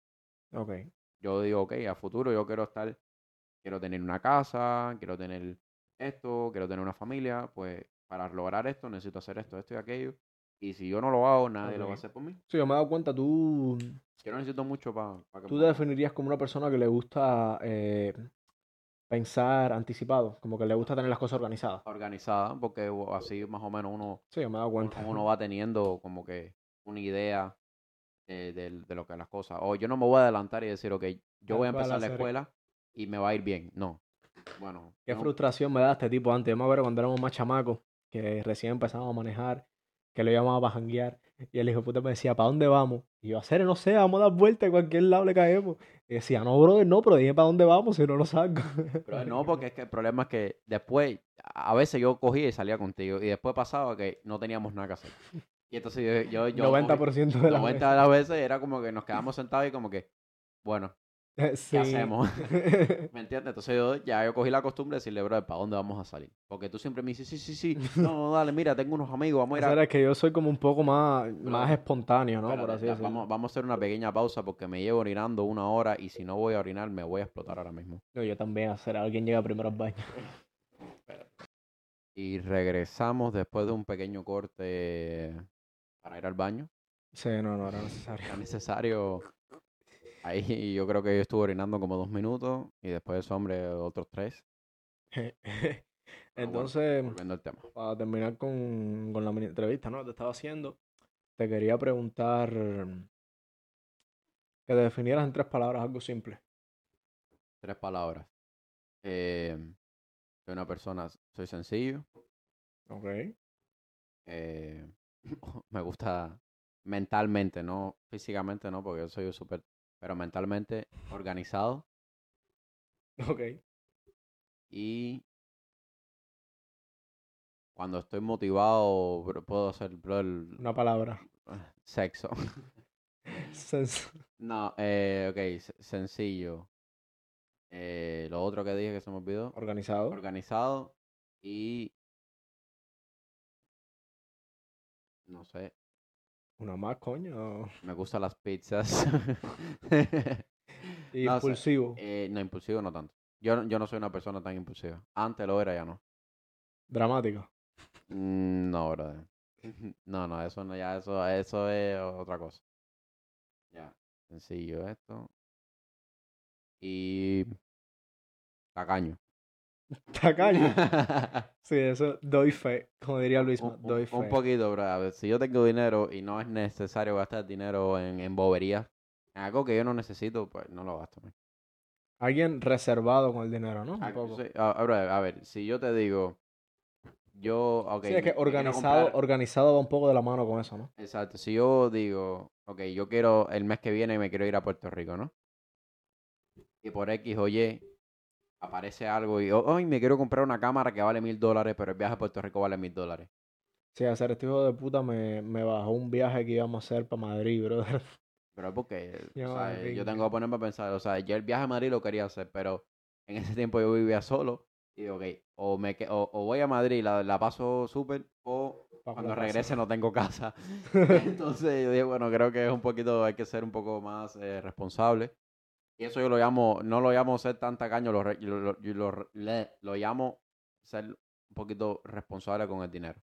Ok. No, no me gusta gastar si no es necesario. Si yo no tengo que, que gastarme, no sé, 20 dólares en un pomo de agua, porque en mi casa yo tengo agua desde la fuente, pues no me lo gasto. Y si a veces, en lo que más gasto dinero yo, que eso sí, es en comida. Yo a veces en mi casa no, no cocinan nada o simplemente lo que cocinan no me gusta y yo voy y me compro algo. Eso sí, no te voy a decir que no. La comida y el fútbol. Ya. Shout out, Rolito. El fútbol es sagrado y los días que hay, aunque sea todos los días, aunque yo me gaste 70 dólares esa semana jugando fútbol, 70 dólares bien gastados. ¿Sí o no? Sea, si no hay ninguna lesión en el camino, yo creo que se disfruta, ¿no? Este hombre que va los otros días y juega una mierda y dice, ah, uf, uy, me, me- estoy lesionado. Mente, una lesión en el muslo. Yo, yo juego, yo soy portero, yo juego en la portería. Y tenía una lesión que hacer no, no me podía agachar, o sea, era imposible. Si me agachaba no me paraba. Eso sí es verdad, yo te veía, te veía pasando trabajo. Fíjate que Sí, él, eh, él es muy de tirarse y no, no, no se Sí, tiraba. me metieron un gol que fue el gol más estúpido, que literalmente me la tiran por la izquierda. Yo la paro, pero me agacho, ¿no? Porque pienso que va por abajo, cierro las piernas, me agacho y con las manos la paro porque era como por el medio, ¿no? Te- Y la pelota se me fue por arriba y yo la vi, fue súper lento y yo no, yo no tenía fuerza, el dolor que tenía en la pierna para pararme y volverla a coger. Yo vi esa jugada entró. en, en, en 4K y dije, brother, pero párala, párala. Y él como que... no puedo. No, yo tenía una lesión durísima. Vamos a ver, Raulito, eh, ¿fútbol cuándo? ¿Cuándo? ¿Cuándo? Da una respuesta ya. Llama a Raulito ahí. Bueno, eh, Netflix and. Netflix- Perdón. No, Soy más de fútbol. soy más de fútbol y gastar 10 dólares. Cabeza fútbol. A veces fútbol. Eh, entonces hacer Bueno, no vendría mal un capítulo de esto, podemos hablar un poco de fútbol, ¿eh? sí, Tú un te poco. informas un poquitico más de fútbol. Yo, yo te dejo hablar, yo te dejo hablar. Eh, hombre por ahí como que... Concuerdo. sí. Oh, wow. Coño, Pelé, ¿verdad que sí? Como cuando te habla una mujer más o menos, ¿no? Algo parecido. Oh, sí. Eh, Tienes, wow. tienes la razón. Manzana, nítido. Manzana. Eh, entonces, hacer, eh, me gustaría hablar, ya hablamos un poco, ya creo que no tienen una noción más o menos. Ya, ojalá, ojalá le- les haya gustado este, este, este pequeño, bueno, este capítulo es un capítulo que hablamos de, de los hosts. Por desgracia faltaron dos, pero bueno, lo- los principales, los que siempre están, los que siempre aparecen, están por aquí. cierto, además de muchas cosas, eh, mm, creo que tuvimos un trabajo en común, ¿no? Sí, tuvimos un trabajo en común en el aeropuerto. Este, este, este amigo que está aquí, él entra al aeropuerto por este, este es su, servidor. Eh, yo empecé, literalmente encontré el trabajo en, en, en, en el Diario de las Américas, quise. No, literal, ¿no? Sí, mi mamá me, me escribe un me- un día y me dice, no, Ronald, ¿tú sabes que están, busca ahí están buscando gente en, en, en, en el aeropuerto? Digo, como, coño, sí, da- déjame llamar. Sí, sí, mañana puedes venir a una entrevista. Y yo como que, wow, era mi segunda entrevista que yo había tenido en el aeropuerto. La primera me la consiguió el cuajo, Adrián, el socio mío que estaba en Dallas, un saludo para el cuajo. Chamaco me consigue, pero no era para la posición en la que tú y yo Era para silla de ruedas, ¿no? era para silla de ruedas. Pero bueno, voy para allá, 17 pesos. ah. Al final no, nunca me decidí, me quedé donde yo estaba. Pero en este caso yo me hacía falta el trabajo. Voy, nada, aplico todo bien. Tengo que hacerme la prueba de droga. Tengo que hacerme otra cosa que no me acuerdo qué era. Y esperar dos semanas por el tema del ID. ¿Ok? Que No- eso, eso para uno que es sano no es ningún problema, pero la prueba de droga para alguien que es un poquito drusky, ¿no? Como diría Aaron Play, es jodido porque literalmente tú vas, entregas unos papeles y de la nada te dicen, tienes dos horas para venir, para ir a esta clínica y regresarte con los resultados. Y uno como, cojones. Exacto. Entonces, bueno, yo voy, yo en ese, yo, yo a- a- aquí a- públicamente, no, no lo voy a decir. Pero bueno, No. no lo voy a decir nada porque aquí hay familiares. Pero bueno, eh, yo no tuve ningún problema con esa prueba. Pero bueno, voy, ya después pasar, a- no, supuestamente eso se demora dos semanas para que te llegue el tema del ID. Ajá, sí. Pero a mí nunca se me demoró dos semanas. Me dijeron dos semanas, pero al final fueron cinco, cuatro o cinco días. Después me llaman, tengo que hacer una prueba. Esa prueba también es facilísima. Yo me acuerdo de este preguntándome, ¿hacer la prueba está difícil? Y la prueba está difícil. Yo no, bro, de que eso es cuestión de lógica. Que Pero es tedioso, man. El proceso es Es te- es tedioso. tedioso, es Y La tedioso. prueba dura como cuatro horas ahí es sentado. Cuatro horas pesadísimo. Pero bueno, ya después de eso, me acuerdo. me- eh, bastantes cosas de terrorismo. Sí, muchísimas cosas. Y me acuerdo mi primer día, me perdí, XD. Yo no sabía nada, no sabía cómo andar en el aeropuerto. Literal. Llegué tarde. Llamé a Sheila. Hoy otro shout out para Sheila, que Sheila puede parecer pesada, pero no lo es. ¿Qué Sheila? La manager de Turk.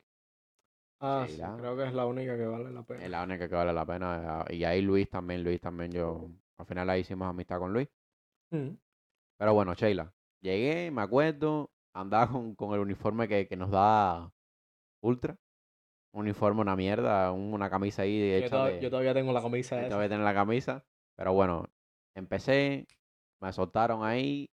A los tres días yo estaba chequeando gente yo solo. Ah, me- o sea, ese trabajo a mí, lo personal, es uno de mis trabajos favoritos. A pesar de que el horario era un poquito pesadito, de tener que regresar, ir y virar, ir y virar, eso a mí no me gusta tanto. Pero bueno, uno se acostumbra a todo. Y después, este hombre, como que creo que el donde él está trabajando iba a tener un problema, como que lo, ese, no te estaban pagando o Sí, algo así. so, básicamente yo trabajaba en una firma de abogados. Puedes decir tu frase. Vamos, haz lo tra- Yo tuyo. trabajaba en el centro de llamadas y este hijo de puta siempre me metía a acuerdo porque cada vez que me, lla- que me llamaba yo decía Buenos días, gracias por llamar a la firma de abogados Gallardo, mi nombre es Marco, ¿cómo le podría ayudar hoy? No. No, no, no me importa. Eh, eh, ¿Cómo se llama esto? Eh, Entonces, y en inglés decía lo mismo. Good morning, thank you for calling my uh, Gallardo Law Firm. My name is Sombre. How can I help you today? Y mm, que por cierto, me importa tres mierdas. Esa gente son unos estafadores. En lo de Gallardo, eso. Sí. Me, hace, así me que, imagino que sea una estafa. de verdad. Por favor, si están viendo esto alguien y algún día tienes un problema legal, No vayas con él. nunca llames a Gallardo. Se te va a hacer casi imposible contactuar con, contactuar con, eh, con tu abogado. Contactuar. Es que me empiezo, me empiezo a hablar de eso y me pongo mal. Se te va a hacer casi imposible contactar a, a- a tu abogado. Si tienes suerte, vas a poder hablar con, con tu paralegal, pero olvídate de eso. Pero o sea, más allá de eso, no, no tengas, no. Bueno, habla, volviendo a eso, yo no sé, yo, yo le, le digo que aplique. apli- Yo me acuerdo cuando yo apliqué, que yo le digo, brother, aplica conmigo. el y tú- problema... y tú no quisiste. El problema, el problema por el que decidí empezar en el aeropuerto, hablando un poco mal, desprestigiando a esta gente, porque son unos hijos de puta, eh, básicamente empezaron a dar, ellos estaban como que en colapso, la- compañía se les estaba yendo a la mierda y literalmente a los trabajadores le empezaron a dar cheques sin fondo. No, No ya, sé eso si tú te acuerdas. Sí, tú me dijiste. Yo depositaba los cheques literalmente, tenía el dinero, gastaba, no sé, mi- mis gastos normal y a los dos días el cheque, el cheque rebotaba y me lo quitaban y se me quedaba la cuenta negativa, imagínate tú. Él me dice eso y me acuerdo cuando yo apliqué, cuando yo voy a la entrevista, yo le digo, brother, dale, ven conmigo. Tú y yo hubiéramos empezado la misma vez, pero bueno, empezaste el tiempo. Yo le comenté a la manager mía, una turca, Deria, le comenté, oye, mira, tengo un amigo mío que aplicó, está en proceso, tráemelo para acá. O sea, tal cual, a él, a él lo iban a poner para Qatar desde el principio y yo dije, no, no, tráigamelo para acá, para Turkish, porque a mí me habían dicho que Qatar era muy esto, que era muy pesado. que al bla, bla, bla. resultó siendo Al final al revés. Pero bueno, en ese caso yo estaba en Turkish, yo digo, bueno, ya que estoy aquí, déjame ayudarlo. Y en Turkish, por alguna casualidad, por alguna razón, en ese tiempo era cuando más buscaban gente.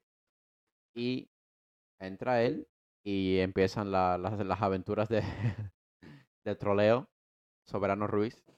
O sea, fue algo... Fue algo épico. Fue una época de mucha risa. Eh, fue muy cómico eso, de verdad. Trabajar, o sea, trabajar, yo nunca había trabajado con, con ningún amigo así cercano. La verdad que fue... digo, wow, increíble, man. Lo recuerdo súper bien. Sí, bro, me, súper, súper. O sea, de eso. mucha, pero mucha risa y Muchísimas riéndonos de risas. todo el mundo de manera sana, obviamente, pero... Homero Simpson. no, esa Esa- historia no la esa- vamos a esa- decir. esa no fue muy sano. Pero hacer hablando de eso que saqué el tema, era para a ver si, si había algún story time de cosas raras, porque eso sí, el aeropuerto tiene sus ventanas y sus ventajas, sus ventanas también tienen sus puertas, ¿no? sí, ventanas Tiene sus ventajas y sus desventajas. Y una de las ventajas que yo lo veo como algo bonito es que se ven muchos personajes. Se ven bastantes Oh, sí, personajes. Sí, sí, sí. Imagínate un lugar donde hay gente de- del mundo entero cada día y se ven muchas cosas raras. O sea, era a ver si, si tú recordabas alguna anécdota así de algo raro que te haya pasado. Yo tengo un par de, par de anécdotas. en raro, raro como tal. No, pero sí me crucé a varios, varias gente así como famosa. También ves bastante gente famosa. vi a 6 9 me pasó por al lado, súper chiquitico, así bajito. Eh, vi a un- unos, unos cuantos jugadores de baloncesto, vi a Juanes. Me acuerdo que no me acuerdo con quién era, era un chiste interno, pero no me acuerdo con a, a una persona que trabajaba ahí. Nosotros siempre estamos diciendo, no, de que yo tengo la camisa negra. Y jodiendo con eso, y de momento un día viene Juan y hace check-in. Y yo, coño, coño, qué casualidad, ¿no? Y otra, otra much- muchísima gente que ahora mismo ni me acuerdo, pero Becky- siempre. eh, Karol G. chequeó G también. eh, un- Actores de jugadores de, baloncesto que yo, que yo conozco, que los vi. eh, ah, después un día vino Telemundo. Telemundo y, ¿No te eh, y me, me mandaron a mí a buscarlo y era ellos grabándome a mí. Yo como, ay, Dios mío. Ese día yo estaba, ¿no? Si Sí, mal no tú- tú recuerdo. estabas ahí. Yo una vez vi, que yo creo que ya en ese entonces tú no estabas trabajando cuando vi- viajó la, la hija de Donald Trump. No. Viajó I- Ivanka Trump, Iván, una flaga alta, mal hecha cantidad. Mm. Mide como dos metros la hija de puta, pero la tuve literalmente de aquí a aquí, como yo estoy al lado de él. Mm. So, se, se ve una pila de gente y conoce bastante gente, la Sí, verdad. es curioso eso, sí, Jorge. Pero hay mucha gente curiosa, así anécdotas así que, De, algo tú, a ver. que pueda contar. Eh, esto es una triste, Ok. porque se, se ven muchas cosas, o sea, es algo increíble. Eh, había una mujer rusa que ella estaba viajando a Moscú para ver a su madre que estaba enferma. Ok. Y en lo que estaba en la línea, a punto de entrar al avión, la llamaron por WhatsApp para decirle que la mamá había fallecido. Ya. Uf, eso fue brutal, man. La mujer tirada en el piso, gritando, o sea, fue algo de loco. Me dio mucha lástima, la verdad. ¿Y cómo, cómo reaccionaron ustedes? Acá como que a ver qué podían hacer, porque realmente no se puede hacer mucho, pero. Yo le decía Take it and pass, pero pues, yo estaba. Y, y, y Lyudmila, un cariño a Lyudmila, la verdad. No, Eh, eh, Lyudmila esa es otra que se salva ahí de... tratando de consolarla y... Pero imagínate, eso es una cosa. Por ejemplo, en Qatar, no hace mucho yo no estaba ese día, pero había un pasajero que estaba borracho. Entonces la gente cuando está intoxicada no los dejan abordar el avión porque pueden causar problemas, ¿no? Ujú. Entonces lo bajaron del avión. Y había unos colegas míos acompañándolo a, a que le devolvieran las maletas. Y para ir de la puerta donde se embarca en el avión a recoger las maletas hay que pasar por un tren. Exacto. Bueno, en el tren el tipo le cayó a piñazo a todo el mundo. Coño. Tal cual. Coño, lo mejor que hicieron fue no dejarlo ahí. Hoy en día, cre- creo que el día de hoy tuvieron el juicio. ¿En serio? Wow, man. El condado los demandó y ellos están ahí de... Qué tipo más loco, bro. Sí. Qué tipo más loco, man. No, pero te voy a decir, te voy a ser sincero, eso de trabajo al aeropuerto no, está bueno. O sea, uno no es como que tú lo sientas como que un trabajo así pesado. No era pesado. A mí me gustaba mucho. No, lo que mm, se debería pagar mejor. Sí, eso sí, por lo menos más. Miami por lo Porque- menos más de 20 pesos. Sinceramente, eh, es, de- es un trabajo de mucha responsabilidad. Sí, muchísima responsabilidad. Es mucha responsabilidad y un error Bueno, puede, puede- puede costar la vida. ¿Cuál es el error tuyo que, que pues, por esa razón tú estás en Qatar el día de hoy? Bueno, eso no fue algo garrafal, tú sabes, fue algo normal. No, pero bueno, ya tú también, tú eras el, el chico warning. Sí, tal cual. Este, este llegaba cinco minutos tarde, warning. No, no, ahora tienen que coger conmigo unos niveles increíbles. Sí, que sí. So, básicamente, un hombre que me vino con una visa falsa y ellos no tenían, no tenían cómo verificar la, Sí, sí, la veracidad de las cosas. Y pues era un muchacho que iba a ir para Kenia y él andaba viajando con su novia. Los dos me enseñaron todos los documentos, yo los dejé ir y los regresaron. Eh, fueron, fueron inadmisibles cuando llegaron a, a Kenia porque no tenían los documentos adecuados y tenía, el muchacho tenía una visa falsa. La muchacha estuvo bien.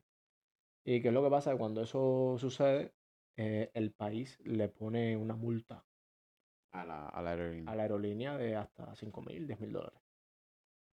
Y pues otra mancha más para el tigre, ¿no? Mm. Fue algo increíble. Pero no, se conoce, se conoce buena gente, aunque en el aeropuerto creo que todo es muy falso, ¿no? Bastante. Pero yo me alegro. Así- a mí me gustó, bro. Si yo me acuerdo cuando yo me, me fui y yo después quise regresar. Cuando yo me fui, me fui. Yo pensé que había dejado las puertas abiertas. Yo le dije a la manager, dije, bla, bla, bla, me voy a ir, pero si algún día regreso, ¿tú crees que pudiera trabajar de nuevo con ustedes? Me dijo, sí, sí, sí, dale, dale, perfecto. Antes de regresar de Denver, le escribí. Me dijo, ¿cuándo llega? ¿Cuándo quieres empezar? Yo como que, "Ño, ya re- recuperé mi trabajo. Llego, le escribo, me ignora, me ignora, me ignora. Después lo a escribir, ah, me dice, no, es que no, no, no, ya no hay posiciones. Yo como que, wow. Eso es mentira porque han elegido una pila de gente. Mm, Pero ya de los de nosotros ya no queda. no, nosotros no. Ya se están yendo poco a Pero poco. yo, pero yo no, yo no trabajaba mal, men, ni nada. Yo, yo, yo, yo nada más falté aquella vez que yo me, me enfermé de que no sé qué cojones yo cogí, que yo estaba hecho mierda, yo no sé ni lo que tenía. Yo, yo, yo me acuerdo que cada vez que De- Delia me, me regañaba, te cogía a ti de ejemplo. Me cogía a mí de ejemplo. No, yo trabajaba súper bien, bro. Yo La aprendí puta, la puta me decía, este muchacho te, te entró a trabajar aquí, mira cómo es él, no sé qué, y tú no sé qué. yo me O sea, yo, mira, madre". yo, yo también era súper troll y hablaba, hay veces que yo llegaba y hablaba mucho y otras que no. Pero, bro, en el tema de trabajo yo sabía lo que estaba haciendo. Yo, yo no estaba perdido, yo aprendí, en dos días yo aprendí todo. Y a mí me soltaron y yo trabajaba súper rápido, eficaz. Y, y ya, me entiendes, a veces uno se estresa y a veces pasan cosas que no tienen que pasar, pero mm, un, un ejemplo, una rusa, mira, una anécdota, vaya. Una rusa un día vino a chequearse conmigo y, y ese día, ese día estaba el vuelo pesadísimo, 300 y pico gente, todo el mundo con mala actitud, qué sé yo, el vuelo estaba pesado. Y la, la tipa se puso pesadísima conmigo porque yo no la podía sentar juntas, creo que era. Y o era eso, o era que tenían que pagar el, boleto, porque una cosa así. Al final, yo, ella se pone pesada conmigo, yo me pongo pesada con ella y las llevo para donde está eh, esta muchacha de ticketing, que en ese tiempo era Stephanie. Esa era también Eh, entonces yo voy para allá, la llevo y después la mujer llega ahí y yo le digo, ok, mira, se, se resuelve su problema, bla, bla, bla. La tipa diciéndome, no, ahora pídeme disculpas. Ah, yo me acuerdo ese día. ahora pídeme disculpas. Y me decían, say sorry, say sorry.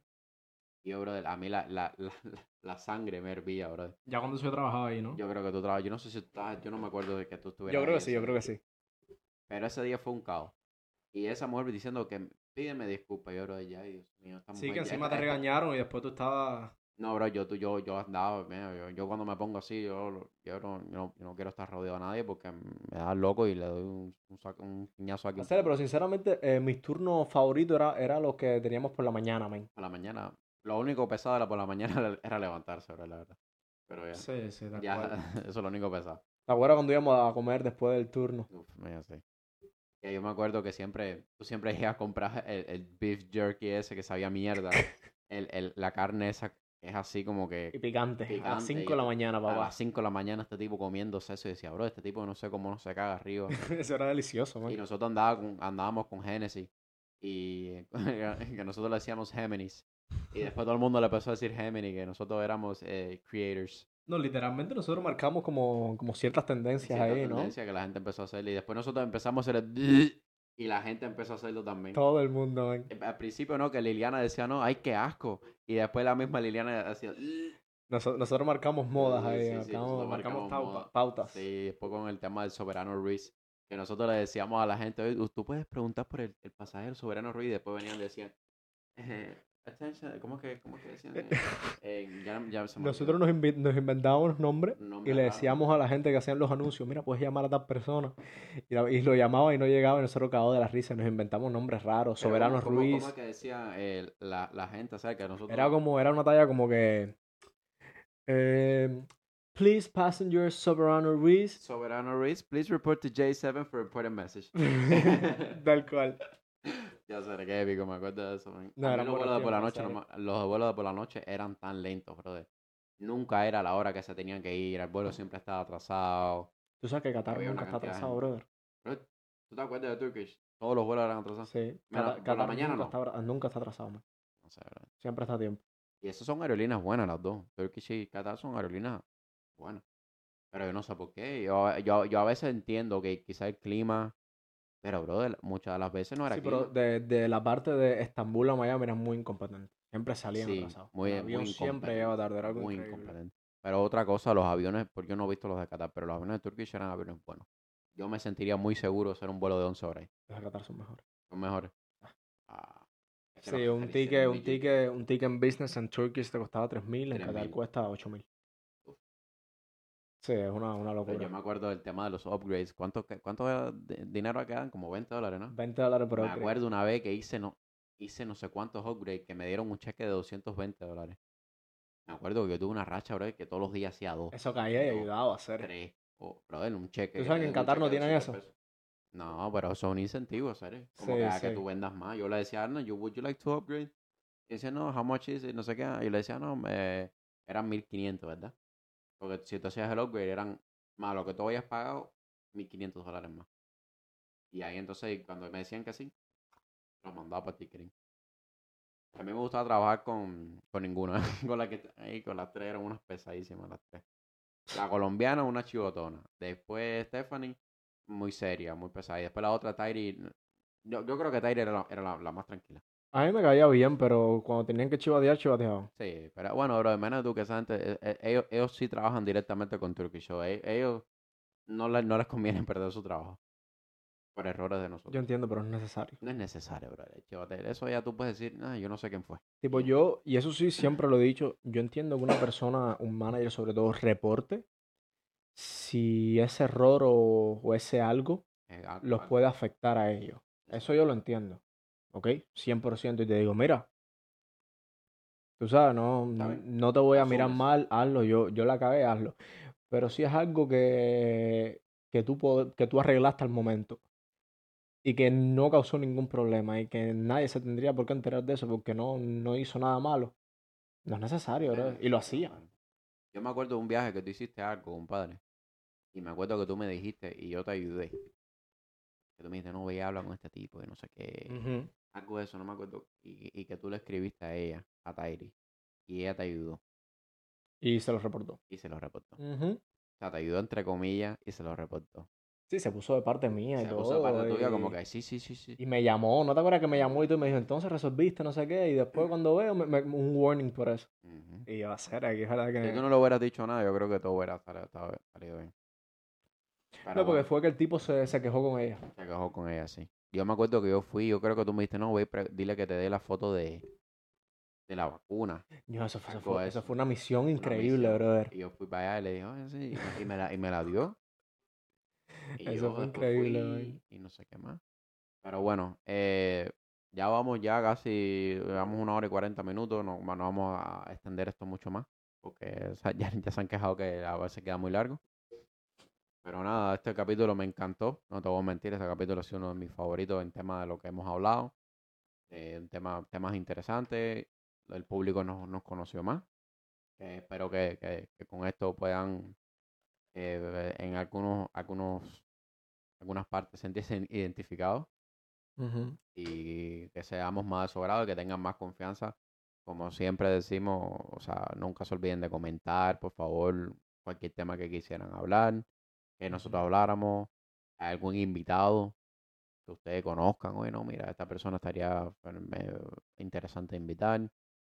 Y para nosotros también motivarnos más a hacer el contenido para ustedes, que oh, también eh, no es menos cierto que llevamos tiempo desde el último capítulo con Rismel pero queremos ser por lo menos constantes, por lo menos grabar uno semanal y o, o quizás dos, en dependencia de cómo esté la semana. Pero bueno, queremos hacerlo algo más constante, pero esto, esto es un esto es- este, este capítulo ha sido bastante interesante. ¿Qué piensas sobre eso? Sí, yo igualmente eh, no lo veo como un capítulo de entretenimiento, No, sino como un capítulo, yo diría más interactivo con el público, ¿no?